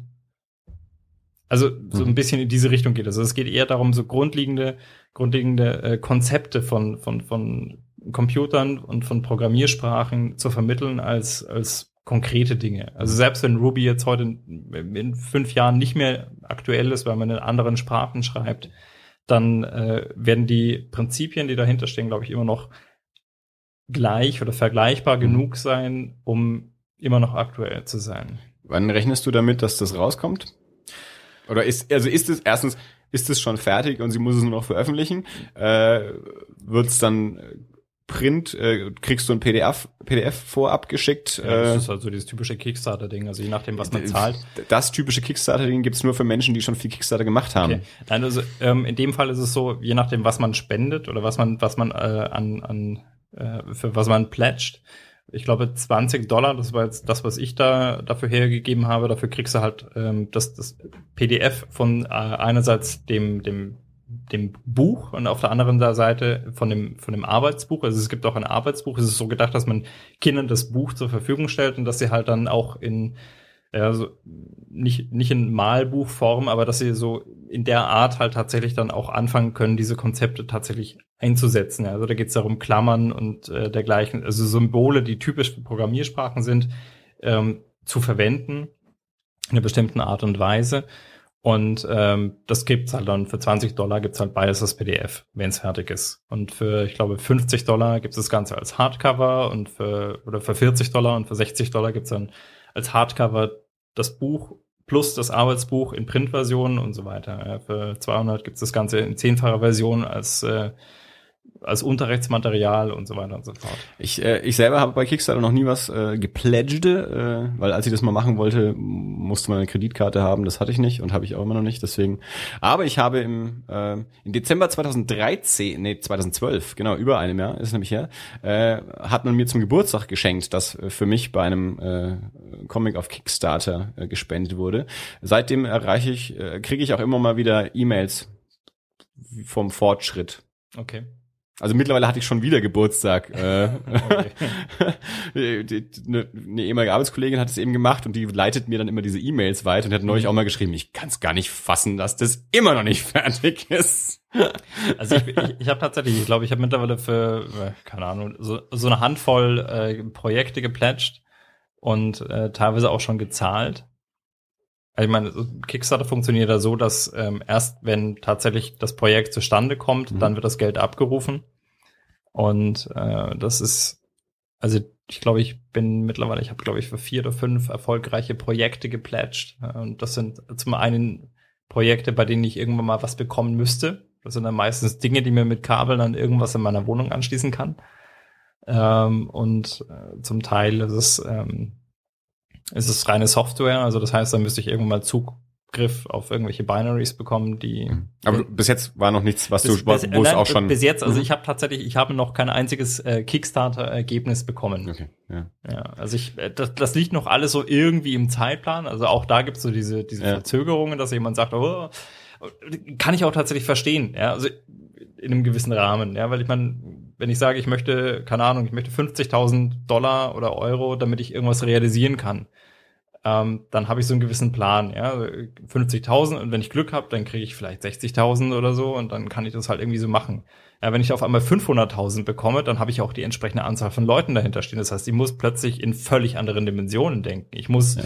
ich muss äh, auf einer viel viel größeren äh, Skala produzieren, ja, weil ich ich rede nicht davon, dass ich 1000 von irgendwas herstelle, sondern ich muss vielleicht 150.000 von irgendwas herstellen. Das kann vielleicht der, mit dem ich ursprünglich mal ausgehandelt habe, okay, auf der Preisbasis unterhalten wir uns, das kann der vielleicht gar nicht mehr produzieren. Mhm. Ja. Das heißt, also ich hatte das jetzt auch schon, dass ich, dass, dass irgendwelche Leute gesagt haben, pff, äh, wir wollten es jetzt irgendwie so hier machen, aber jetzt, wir sind jetzt mal nach China geflogen und gucken jetzt mal dort uns um, weil wir reden jetzt hier nicht mehr von 10.000, sondern von 200.000 Stück, die wir produzieren müssen. Und die Nachfrage ist, steigt immer noch mehr. Also selbst die Leute, jetzt ist die Kampagne vorbei, aber die Leute sagen, wir waren für die Kampagne zu spät, aber wir möchten es trotzdem mal haben. Also das wird äh, einfach ein Produkt, das zieht eine Firmengründung hinter sich. Ja? Mhm.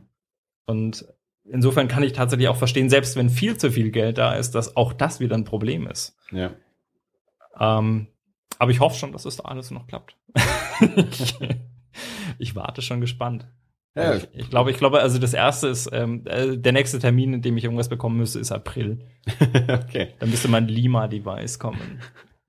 Ja, ich bin auch gespannt, wann das mit dem Comic mal was wird. Also man, ich weiß ja, dass so ein Comic ja auch, also mich, ich wundere das jetzt nicht so, das, ja. klar, das, erstens, der macht das ja auch dann eher so nebenbei. Ich, ich vermute mal, der hat sein Ziel jetzt nicht so millionenfach überschossen, dass er da äh, jetzt äh, davon leben kann. Ähm, und dann ist er da auch nicht alleine eingebunden. Also dann braucht so ein Ding natürlich auch äh, bis es mal entsteht. Das ist halt dann sehr arbeitsintensiv. Aber es ist halt so, ja, das ist halt auch schon über ein Jahr her. Äh, ich bin gespannt, wie, äh, wann das mal, wann das mal fertig ja. ist, wann ich da tatsächlich mal mehr, mehr bekomme als einen, einen Newsletter über den Fortschritt. Ja. Also was, was Hello Ruby angeht, ich, ähm, ich, ich werde mal nach ein paar Sachen verlinken. Also zum einen die Seite, auf der das, äh, auf, auf der das Projekt steht so ein bisschen, auch, ja. äh, auch, auch das mit dem Kickstarter-Projekt und äh, wenn irgendwas kommt, werde ich das natürlich auch sagen. Ja, und ich, ich würde mir das dann auch gerne anschauen tatsächlich. Also, weil ich, ich bin ja, also insofern die Zielgruppe, dass ich ja von so Programmieren Ja. und sowas ja wirklich auch keine Nee, Ahnung habe. Ich bin, tatsächlich, also jetzt, ich bin jetzt nicht sechs bis zehn Jahre alt, aber mental für das Thema bin ich sechs bis zehn Jahre alt. Ja, aber Äh, und genau- dann genau würde es mich nämlich halt- auch wirklich interessieren, äh, was ist bei mir tatsächlich der Lerneffekt? Also wie viel verstehe ich dann, was lerne ich daraus? Also das möchte ich auf jeden Fall ausprobieren. Ja. Gut. Okay, dann kommen wir jetzt äh, zum äh, letzten Thema, das ist aber auch, ja, nicht viele Teile, aber ein paar Teile umfasst und äh, auch unser Gewinnspiel mit beinhaltet. ähm, ich war ja, ich war ja letztes Jahr auf dem Comic Festival in München, habe dort diverse Comics äh, mitgebracht, von denen ich damals gesagt habe, die besprechen wir mal. Das ist nie passiert. Jetzt machen wir das, was lange währt und so. Ne, ihr wisst Bescheid. Ähm, äh, das, ich habe das nie vergessen. Der, das war auch immer so der Stapel. Das muss auf jeden Fall mal passieren, aber irgendwie habe ich es halt immer nicht gemacht. Ich habe nicht alles davon immer gelesen, aber jetzt habe ich mir das fest vorgenommen gehabt für die Folge. Ähm, wird das jetzt gemacht? Äh, habe alles nochmal gelesen oder was ich eben noch nicht gelesen hatte, überhaupt äh, gelesen. Und dann ähm, wird das jetzt mal vorgestellt und äh, davon dann eben auch was verlost. Also nicht aus meinem Stapel, da kriegt dann schon was echtes, also was eigenes, aber von dem, was ich vorstelle. Ähm, und zwar fange ich gleich mal mit dem, mit dem großen Teil an. Ähm, ich hatte das, glaube ich, erwähnt auch mal, ähm, dass ich äh, ein Exemplar von Jazam Nummer 8 geschenkt bekommen habe. Ähm, Jazam ist eine, eine Comic-Anthologie. Ähm, da stecken Adrian vom Bauer, Nico Simon, Florian Steinl und David Koslowski dahinter. Ähm, das ist eine Anthologie von, äh, von, von Kurzcomics mit, also es sind nicht nur diese vier, also es ist ein, ein, ein boah, schon anständiger äh, Band mit, was haben wir denn hier so, ungefähr 250 Seiten. Ganz, ganz, ganz viele ähm, deutsche ähm, Comic-Schaffende sind dort drin vertreten mit Kurzcomics. So, Also manche gehen nur eine Seite, manche gehen auch mal acht oder so. Ähm, ich glaube, die erscheinen ziemlich jährlich und stehen immer unter einem anderen Thema. Dieser Band 8, der also letztes Jahr erschienen ist, stand unter dem Thema Tiere. Ähm, Vorgängerbände waren Märchen, Götter, Zeit, Monster, Nachtleben, Traffic Jam, aber das ja, Traffic Jam war, glaube ich, dieser, ist doch der sechste. Äh, vier Elemente, genau, Sinn des Lebens war dann der, äh, nur der, der kurze Band, der an dem einen Wettbewerb teilgenommen hat. Äh, ja, und gesagt, acht war jedenfalls Tiere. Das heißt, alle diese äh, Geschichten dort drin haben irgendwie was mit Tieren zu tun. Ähm, entweder erzählt jemand eine Geschichte von seinem Haustier oder die Protagonisten sind halt als Tiere dargestellt, also äh, ganz frei da in der Gestaltung.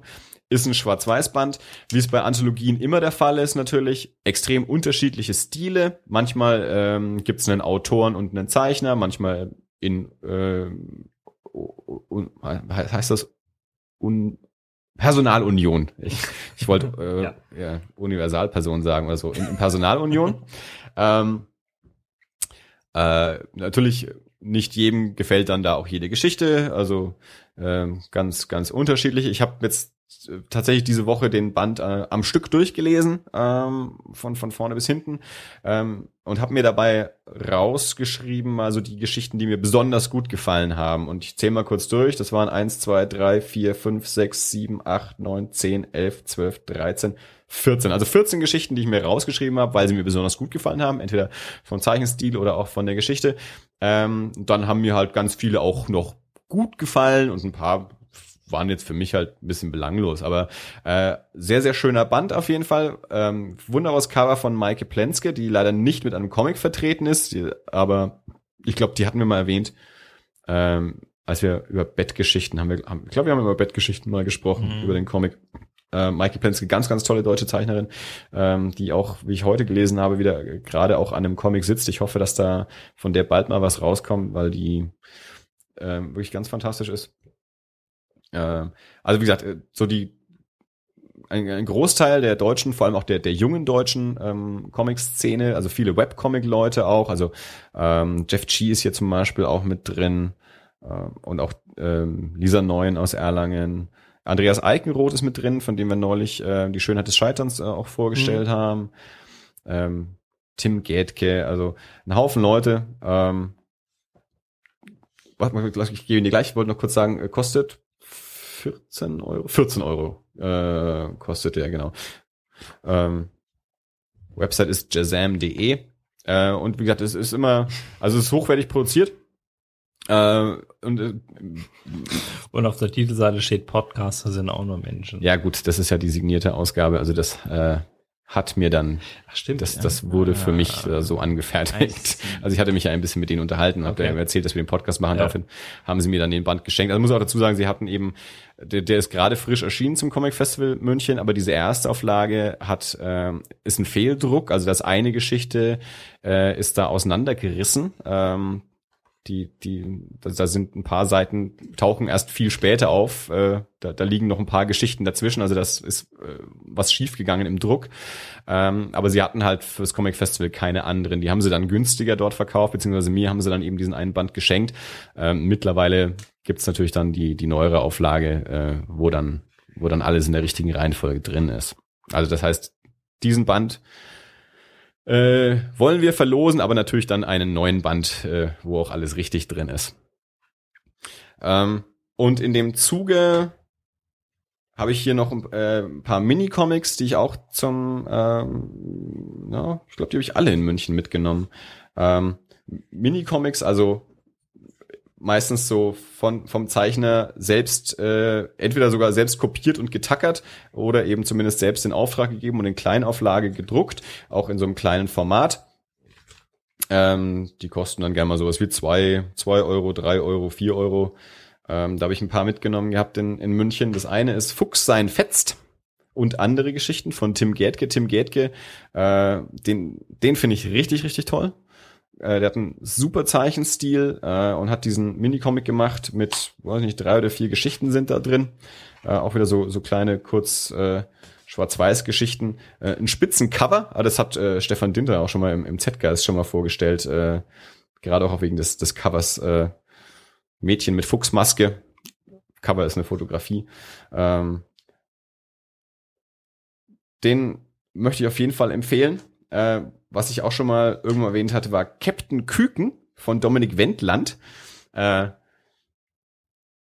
fantastische Science-Fiction-Story. Äh, ein, ein, ein Raumfahrer landet auf landet Not auf einem Planeten, landet in einem Dorf von Dinosauriern. Die werden dann von Ninjas angegriffen. Äh, und dann wollen die Dinosaurier wieder die Ninjas angreifen und der äh, der ja dieser Raumfahrer vermittelt dann zwischen den beiden Völkern und auf der letzten Seite gibt es dann noch einen überraschenden Twist. also ein sehr, sehr, sehr, sehr lustiger kleiner Comic. Äh, ja, total nerdy natürlich mit Dinosauriern und Ninjas und Raumfahrt und so. Ähm, und dann noch dieser schönen Schlusspointe. Ähm, der hat mir sehr, sehr viel Spaß gemacht auch. Also das ist so ein genau Mini-Auflage von 75 Stück. Äh, Captain Küken von Dominik Wendland. Auch spitze. Äh, ja, Links packen wir natürlich auch in die, äh, in die Show Notes. Ähm, dann habe ich hier noch Wedemark, Paris Wedemark, Jeff Chi, ähm, Zeichner, der aktuell in Nürnberg wohnt, junger äh, Zeichner auch, hat einen, ähm, einen Ausflug, äh, hat mit dem Freund zusammen einen, einen äh, es geht nach, nach Paris und zurück getrampt und hat diesen Ausflug äh, festgehalten als, als Comic und eben das, also das, das sieht wirklich so aus wie selbst kopiert und selbst getackert. Also die anderen sind dann noch so auf, auf, auf ja, Glanzpapier gedruckt. Das hier schaut aus, als hätte er das wirklich selber gemacht.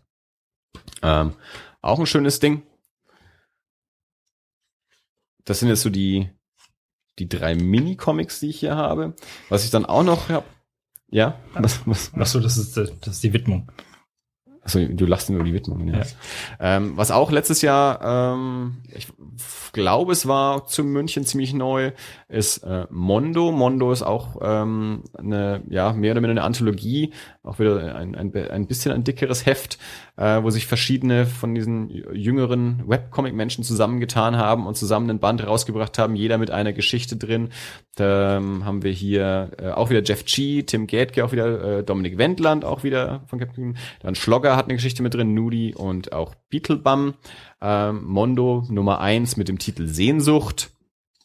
Ähm, auch eine, Schwarz-Weiß äh, Anthologie mit, wie gesagt, äh, von jedem dieser äh, Zeichner eine, eine Kurzgeschichte drin. Auch wunderschönes Cover äh, von Thomas Gilke. Ähm, Herausgeber Tim Gerdke, bla bla bla, mondomac.de. Ähm, was hat denn das gekostet? Kann ich jetzt auch nicht sagen. Finde ich jetzt gerade keinen Preis, aber ich sage euch auch gleich noch, wo man das alles beziehen kann. Ähm, ja, jedenfalls auch äh, wunderschöner kleiner Comic von sehr sympathischen jungen Menschen, die äh, fantastisch zeichnen können. Äh, und dann noch von Tim Gätke äh, seinen ähm, eigenen Comic Punch Drunk, der äh, beim uns sehr verehrten Verlag Zwerchfell erschienen ist. Äh, eine kleine Geschichte um ähm, drei Menschen, zwei Jungs, ein Mädel, die äh, befreundet sind, ähm, zum Teil oder mindestens zum Teil auch ähm, zusammen wohnen. Äh, auch wieder so eine so eine Alltagsgeschichte äh, in in drei Kapiteln. Jedes Kapitel so aus der Sicht von einer der Figuren erzählt, überschneiden sich also auch zum Teil, aber ähm, bauen also aufeinander auf und jede Geschichte erhält so ein bisschen das, was was in der vorherigen Geschichte äh, passiert ist. Ähm, auch wie so, ja, so eine, ein, ein Ausschnitt aus Leben. Also man steigt recht unvermittelt ein und am Ende hört es halt dann auch irgendwie so auf und man weiß, da wird es irgendwie noch weitergehen. Da hat irgendwann mal Zwerchfeld wahrscheinlich äh, vorab hatte das Cover ähm, gepostet und das Cover hat mich schon sehr begeistert. Ich mochte den Zeichenstil sofort sehr gerne. Ähm, so bin ich dann auch auf Tim Gätke aufmerksam geworden. Und äh, den halte ich wirklich für einen, für einen Spitzentypen. Also der, äh, was ich von dem bisher gelesen habe, hat mir also irre gut gefallen. Ich hoffe, da äh, wird noch viel passieren. Ähm, 8 Euro erschienen bei Zwerchfell, hat auch wieder so ein Schwarz-Weiß-Comic mit, äh, hat jetzt keine Seitenzahlen, deswegen kann ich auch gar nicht genau sagen, wie viele Seiten das sind. Ähm, die, man, die meisten, also so längere Sachen, also was wie Punch Drunk kriegt man auch bei Amazon und Jazam wahrscheinlich auch, das weiß ich nicht so genau, aber gerade so diese Kurzcomics, ähm, beziehungsweise diese Mini-Comics, das sind halt so Sachen, die, die gerne auf, ähm, auf Messen verkauft werden, auf Comic, äh, auf dem Comic-Salon zum Beispiel, oder halt die einzelnen Künstler auch auf ihren eigenen Webseiten dann vertreiben. Aber, äh, wie ich heute zufällig gelesen habe, ich glaube tatsächlich heute ist der zweite Geburtstag eines sympathischen ähm, Online-Comic-Shops, ähm, Jörg Fassbender äh, hatte sich offensichtlich vor zwei Jahren zur Aufgabe gemacht, äh, all diesen jungen äh, und auch anderen deutschen Zeichnern äh, eine Plattform zu geben, äh, ihre auch ihre selbstproduzierten Comics ähm, verkaufen zu können und hat den Webshop quimby.de, K-W-I-M-B-I, quimby.de äh, ins Leben gerufen und verkauft dort eben zum Beispiel auch diese Jazam-Bände, aber eben auch diese Mini-Comics, die dann so zwei Euro kosten, an die man sonst eher schlechter rankommt, beziehungsweise äh, wenn man die jetzt nur beim Künstler selbst bestellt, ist es einem manchmal ja auch zu doof, irgendwie zwei Euro äh, für zwei Euro so ein F äh, zu zahlen äh, und dann äh, und dann auch noch irgendwie Porto und sowas. Dann mhm. kann man natürlich bei Quimby kann man sich dann gleich äh, viele verschiedene von verschiedenen Zeichnern kaufen und dann lohnt sich das mit dem Porto auch wieder. Also äh, sympathischer Webshop für für deutschen äh, Independent Comic, äh, eben auch sowas wie Mondo und, und andere gesammelte Magazine, aber auch diese Mini-Comics, aber auch Jazam, die haben teilweise auch T-Shirts und, und, und Poster und sowas. Ähm, da kann man auch als als Zeichner sich melden und sagen, hier magst du nicht meine Comics mit ins Programm aufnehmen, ich schick dir eine Kiste und dann schickst du dem halt, keine Ahnung, weiß ich nicht, 20 Stück, 30 Stück, 40 Stück und dann äh, baut er die in seinen Shop mit ein und, und äh, vertickt und verschickt die da ähm, von sich aus. Ähm, also das lohnt sich auf jeden Fall mal, äh, wenn man mal ein bisschen in die äh, in den deutschen wirklich Indie-Comic äh, reingucken will und und einen Haufen sympathische junge Menschen äh, unterstützen will und wirklich auch mal so so Mini-Comics mal anschauen. Das ist halt schon ganz spannend, was halt so so Leute machen, wenn es wenn es nicht bei einem Verlag ist. Also das, was ihnen einfach nur so Spaß macht. So, ich mache mal einen, einen kurzen Comic und mache dann so ein kleines getackertes Heftchen irgendwie draus. Und wie gesagt, ähm, wir verlosen jetzt einen Band von Jazam Nummer 8 mit dem Motto Tiere. Ähm, wir haben ja schon mal eine Verlosung gemacht. Mir ist kein spannenderes, äh, keine spannendere Aufgabe eingefallen als beim äh, letzten Mal. Also machen wir es einfach wieder genauso. Äh, wer so ein Band Jazam gewinnen will, schickt uns eine E-Mail an die Adresse gewinnspiel at das-alles.de und äußert eine Empfehlung. Für was auch immer ihr gut findet. Was wir uns mal anschauen sollen. Äh, ein Link zu einem Artikel, äh, ein Video, einfach ein ein Buch, ein Film, eine CD, einfach mit mit zwei Sätzen oder einem Satz reicht auch schon. Hier, äh, das hat mir gefallen. Ja, du, äh, von mir aus schreibt ihr auch einen Verriss. Das ist auch, das haben wir beim letzten Mal glaube ich nicht so gesagt. Aber äh, meinetwegen könnt ihr auch einen Verriss äh, schreiben. Sagt einfach hier, ich habe den Film angeschaut. Den fand ich kacke, schaut euch den nicht an. Vielleicht haben wir den dann auch gesehen oder so. Also schickt eine Mail, äh, schreibt irgendwie was rein, was euch gefallen oder nicht gefallen hat. Äh, Macht einfach genau das gleiche, was wir machen. Ja, genau. Äh, Irgend, nur nicht irgendwas, was zweieinhalb ihr Stunden erlebt lang. habt, irgendwas, was ihr erlebt habt und redet drüber. In ein paar Sätzen. Genau. Äh, Einsendeschluss muss natürlich sein, bevor wir die nächste Folge aufnehmen. Wir haben uns geeinigt auf den ähm, Donnerstag. Donnerstag, der 6. März bis 18 Uhr. Also alle E-Mails, die eingehen, bis Donnerstag, 6. März, 18 Uhr an die Adresse gewinnspiel at das-alles.de mit einer kleinen Empfehlung oder einem kleinen Verriss zu irgendwas. Ähm, nimmt an der Verlosung teil und dann werden wir das in Folge 31 ähm, auslosen. Und äh, um auch ähm, damit, damit die Vorgestellten auch was davon haben, wir werden diesen, diesen Jazam-Band dann bei Quimby bestellen und von Quimby aus direkt an den Gewinner schicken lassen. Und äh, soweit ich das auf der, in dem Webshop gelesen habe, sind es auch signierte Ausgaben. Also ich glaube, Adrian vom Bauer und noch irgendwer haben, haben die Bände signiert. Das ist auch so ein Ding bei Quimby. Da kriegt, nachdem die äh, Comics ja direkt von den Künstlern kommen, sind die auch gerne mal signiert oder mit Zeichnung und sowas, ja. Also da kriegt ihr dann so ein Jazam-Band. Wer auch immer dann, äh, we, wen auch immer das Losglück dann trifft. Äh, Links packen wir in die äh, Show Notes, da könnt ihr auch einen Eindruck, äh, einen visuellen Eindruck äh, euch davon verschaffen und äh, entscheiden, ob ihr daran Interesse habt. Ähm, nehmet zuhauf teil. Ähm, wir freuen uns über jede Zuschrift und je mehr wir auslosen können, desto besser. Aber speziell zu Shazam kann ich, also ich als tatsächlich noch nicht mal als äh, Comic-Laser sagen, ähm, die gerade die Vielfalt an, an verschiedenen Stilen, die ihr daran findet, ich glaube, da ist tatsächlich für jeden was dabei. Also ich habe jetzt gerade mal geschaut, weil Jeff G ist, glaube ich, der einzige Comiczeichner, den ich bis jetzt in, in äh, Natura bereits gesehen habe und mich mit ihm unterhalten habe. Und ich finde, der hat einen sehr, sehr eigenen Stil. Also Absolut. Der ist, ähm, wenn ich, wenn ich das Ding aufgeschlagen hätte, ohne zu wissen, dass er da drin ist, ähm, das wusste ich bis jetzt tatsächlich nicht. Ähm, ich, ich hätte ihn trotzdem erkannt, äh, Ja. weil, weil der doch sehr markant ist. Absolut. Und ähm, insofern ist da tatsächlich, glaube ich, für, für jeden, der, der sowohl ein bisschen die, die kantigeren und vielleicht ein bisschen nicht so mainstreaming Dinge, aber auch die, die eher lustig flauschigen Ja. und äh, ja, Die Sache mit solchen Anthologien ist natürlich immer, äh, nicht jede Geschichte ist für jeden. Äh, Ja, aber dafür, es sind halt immer so, so kurze Häppchen, man muss es auch nicht am Stück lesen, Ja. man kann mal ein, zwei, drei lesen. Es gibt ja Leute, die Ja. auf dem Klo lesen, das mache ich nicht, aber sowas kann man auch auf dem Klo platzieren und wenn man da hockt, halt, liest man halt mal zwei, drei Geschichten oder wie lang halt die dann jeweils sind und dann lässt man es mal wieder liegen und dann liest man mal wieder welche. Äh, und man entdeckt äh, da dann auch gerne äh, Künstler, die man halt toll findet, die man dann auch weiterverfolgen kann, wo man dann sagen kann, ja, was haben die denn noch rausgebracht? Haben die vielleicht auch einen eigenen Comic rausgebracht? Also äh, hab, so habe ich ja auch schon, habe ich glaube ich mal erzählt, so habe ich ja auch ähm, Fabio Moon und Gabriel Barr zum Beispiel entdeckt, die einen Daytripper gemacht Ja. haben, weil die halt, die halt auch in einer, in einer amerikanischen Anthologie drin waren, die ich mir eigentlich gekauft habe, weil Jim Food drin war, den ich halt super finde und dann habe ich halt die da drin entdeckt und habe halt geguckt, was haben die denn noch gemacht? Und, Ich, ich würde ein bisschen ein, ein, ein, ein weniger polarisierendes äh, äh, Setting vorschlagen und sagen, das kann man hervorragend zum Einschlafen lesen.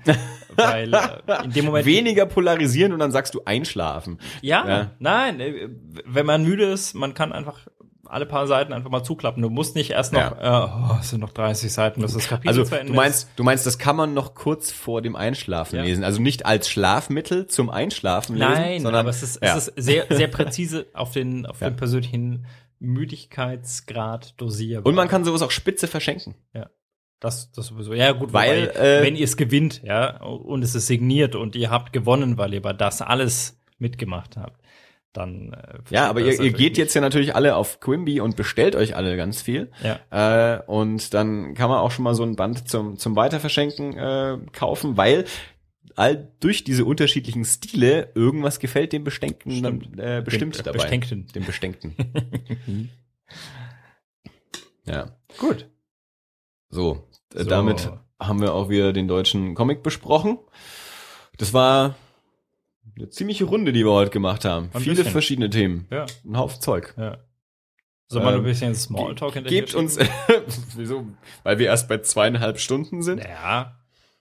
Gebt uns Feedback, wie ihr es fandet. Ich habe die Woche einen Anruf von einem lieben Freund bekommen, mit dem ich auf der Schule zusammen war, der uns jetzt äh, häufiger anhört, wenn er, wenn er äh, den, den Kinderwagen äh, rumschiebt, der uns äh, dabei gerne zuhört. Also, sagt uns doch gerne, bei, bei welcher Gelegenheit ihr uns an. Die, die Ruth, die uns neulich in der Badewanne angehört hat. Oder ja. Kochen oder Backen. ja, äh, das auch schon, ja. Jetzt, ja, genau. Ja. Das alles ist für alles gut. Ja, also meldet euch bei uns. Ähm, info at das-alles.de, dirk at das-alles.de, andi at das-alles.de, Gewinnspiel at das-alles.de, Facebook, äh, Twitter, das unterstrich alles. Äh, auch die, die Kommentarfunktion auf unserer Website, das-alles.de, man gerne kann man auch nutzen. Mhm. Ähm, äh, aber jetzt aktuell solltet ihr euch äh, natürlich vornehmlich auf der Gewinnspieladresse äh, melden, dann nehmt ihr halt auch an dem Gewinnspiel teil. Ja. Wo, wobei, falls ihr uns in den Kommentaren irgendwas posten sollte, glaube ich, Ja. dann kriegen wir es trotzdem hin, das auch, entsprechend auch zuzuordnen. das, auch das geht dann in Ja. Ordnung. Ja. Äh, Dirk, ich habe das Gefühl, ähm, das war eine relativ runde Angelegenheit. War das alles? An Betracht der Tatsache, dass ich dich gerade gefragt habe, ob wir noch ein bisschen Smalltalken wollen und du das einfach ignoriert hast und darüber hinweggehst, ich fühle mich gerade schon ein bisschen. Wir können auch gerne Nee, wir, wir müssen nicht. nach der Aufnahme noch ein bisschen nicht. Smalltalk. Ja, nach der Aufnahme. Du hattest ja vor dem vor der. Aufnahme hattest du ja anscheinend noch Gesprächsbedarf, den wir dann abgewürgt haben. Nein, nein, nein, nein. Ich habe das, äh, ich habe ein paar Dinge aufgeschrieben, noch während der Aufnahme, die mir aufgefallen sind. Äh, eingefallen Oh, Manöverkritik. Nee, keine Manöverkritik, bloß so Dinge. Also ich habe äh, ich hab mich ja mal kürzlich über, über äh, The Walking Dead ausgelassen Ja, äh, auf unserer Website. Wer es wer es äh, verpasst hat, auf der Website das-alles.de gibt es einen Text, äh, in dem Dirk sein sein Es sind die ersten zwei Folgen der vierten Staffel von The Walking Dead gelaufen und ich bin nicht nicht so begeistert tatsächlich. Ist das jetzt eigentlich, sind das die ersten zwei Folgen der vierten Staffel oder ist das jetzt nach dem, nach dem Mid-Season Break die Wiederaufnahme der vierten Staffel? Das ist, soweit ich weiß, die vierte Staffel. ja? Ich Ja. dachte, es wäre die zweite Hälfte der Nö, vierten Staffel. Nö, nö. Aber ich guck's ja nicht. Ist schon, ist schon tatsächlich, glaube ich, die, die nächste Staffel und dementsprechend, also, naja. Äh, falls, falls ihr The Walking Dead verfolgt und vielleicht auch äh, zeitnah verfolgt, mich würde tatsächlich interessieren, wie andere Leute das sehen. Weil ich bin nicht so begeistert tatsächlich. Und mit Andi kann ich ja nicht drüber reden, weil der redet nicht äh, über The Walking Dead, weil er das nicht schaut. Ja, ich, ja, ich fand die ersten, sechs, die ersten sechs Folgen fand ich nicht gut und Nee. dann habe ich es halt nicht weitergeguckt. Ja, super, jetzt hast du es mir auch malig gemacht. Genau, nach vier Staffeln habe ich es mir malig gemacht. Nee, drei. Sehr, also kann, kann ich ja sowas. Nein, ja. Also, ähm, vielleicht mal drüber lesen, falls ihr, falls ihr es schaut, sagt mal. Also ich, mich würde echt interessieren. Ähm, sollen, ist es schon zu früh über so ist das zu reden? Ach, so ist das. Ja. Ja. Ich, ja. Okay. Also ich, ich habe noch keine offiziellen Okay, Sachen dann. dazu gelesen, deswegen Nee, dann würde ich sagen, reden wir darüber, wenn es spruchreif ist. Bis dahin könnt ihr euch gerne fragen, worüber wir jetzt nicht reden wollen. Ja. Wir freuen uns, dass ihr da gewesen seid. Ja, das war Folge 30, ähm, eine von unseren vielen Jubiläumsfolgen. Nehmt am Gewinnspiel teil und dann hören wir uns in zwei Wochen wieder mit der Auslosung von unserem Gewinnspiel. Dirk, es hat mir wieder viel Spaß gemacht. Äh, Ich äh, Großen. hoffe, dir auch. Ausnehmend. Sehr schön. Ähm, und äh, ja, ich sage jetzt mal, das war alles. Das war alles. Bis zum nächsten Mal. Bis bald. Ciao. Tschüss.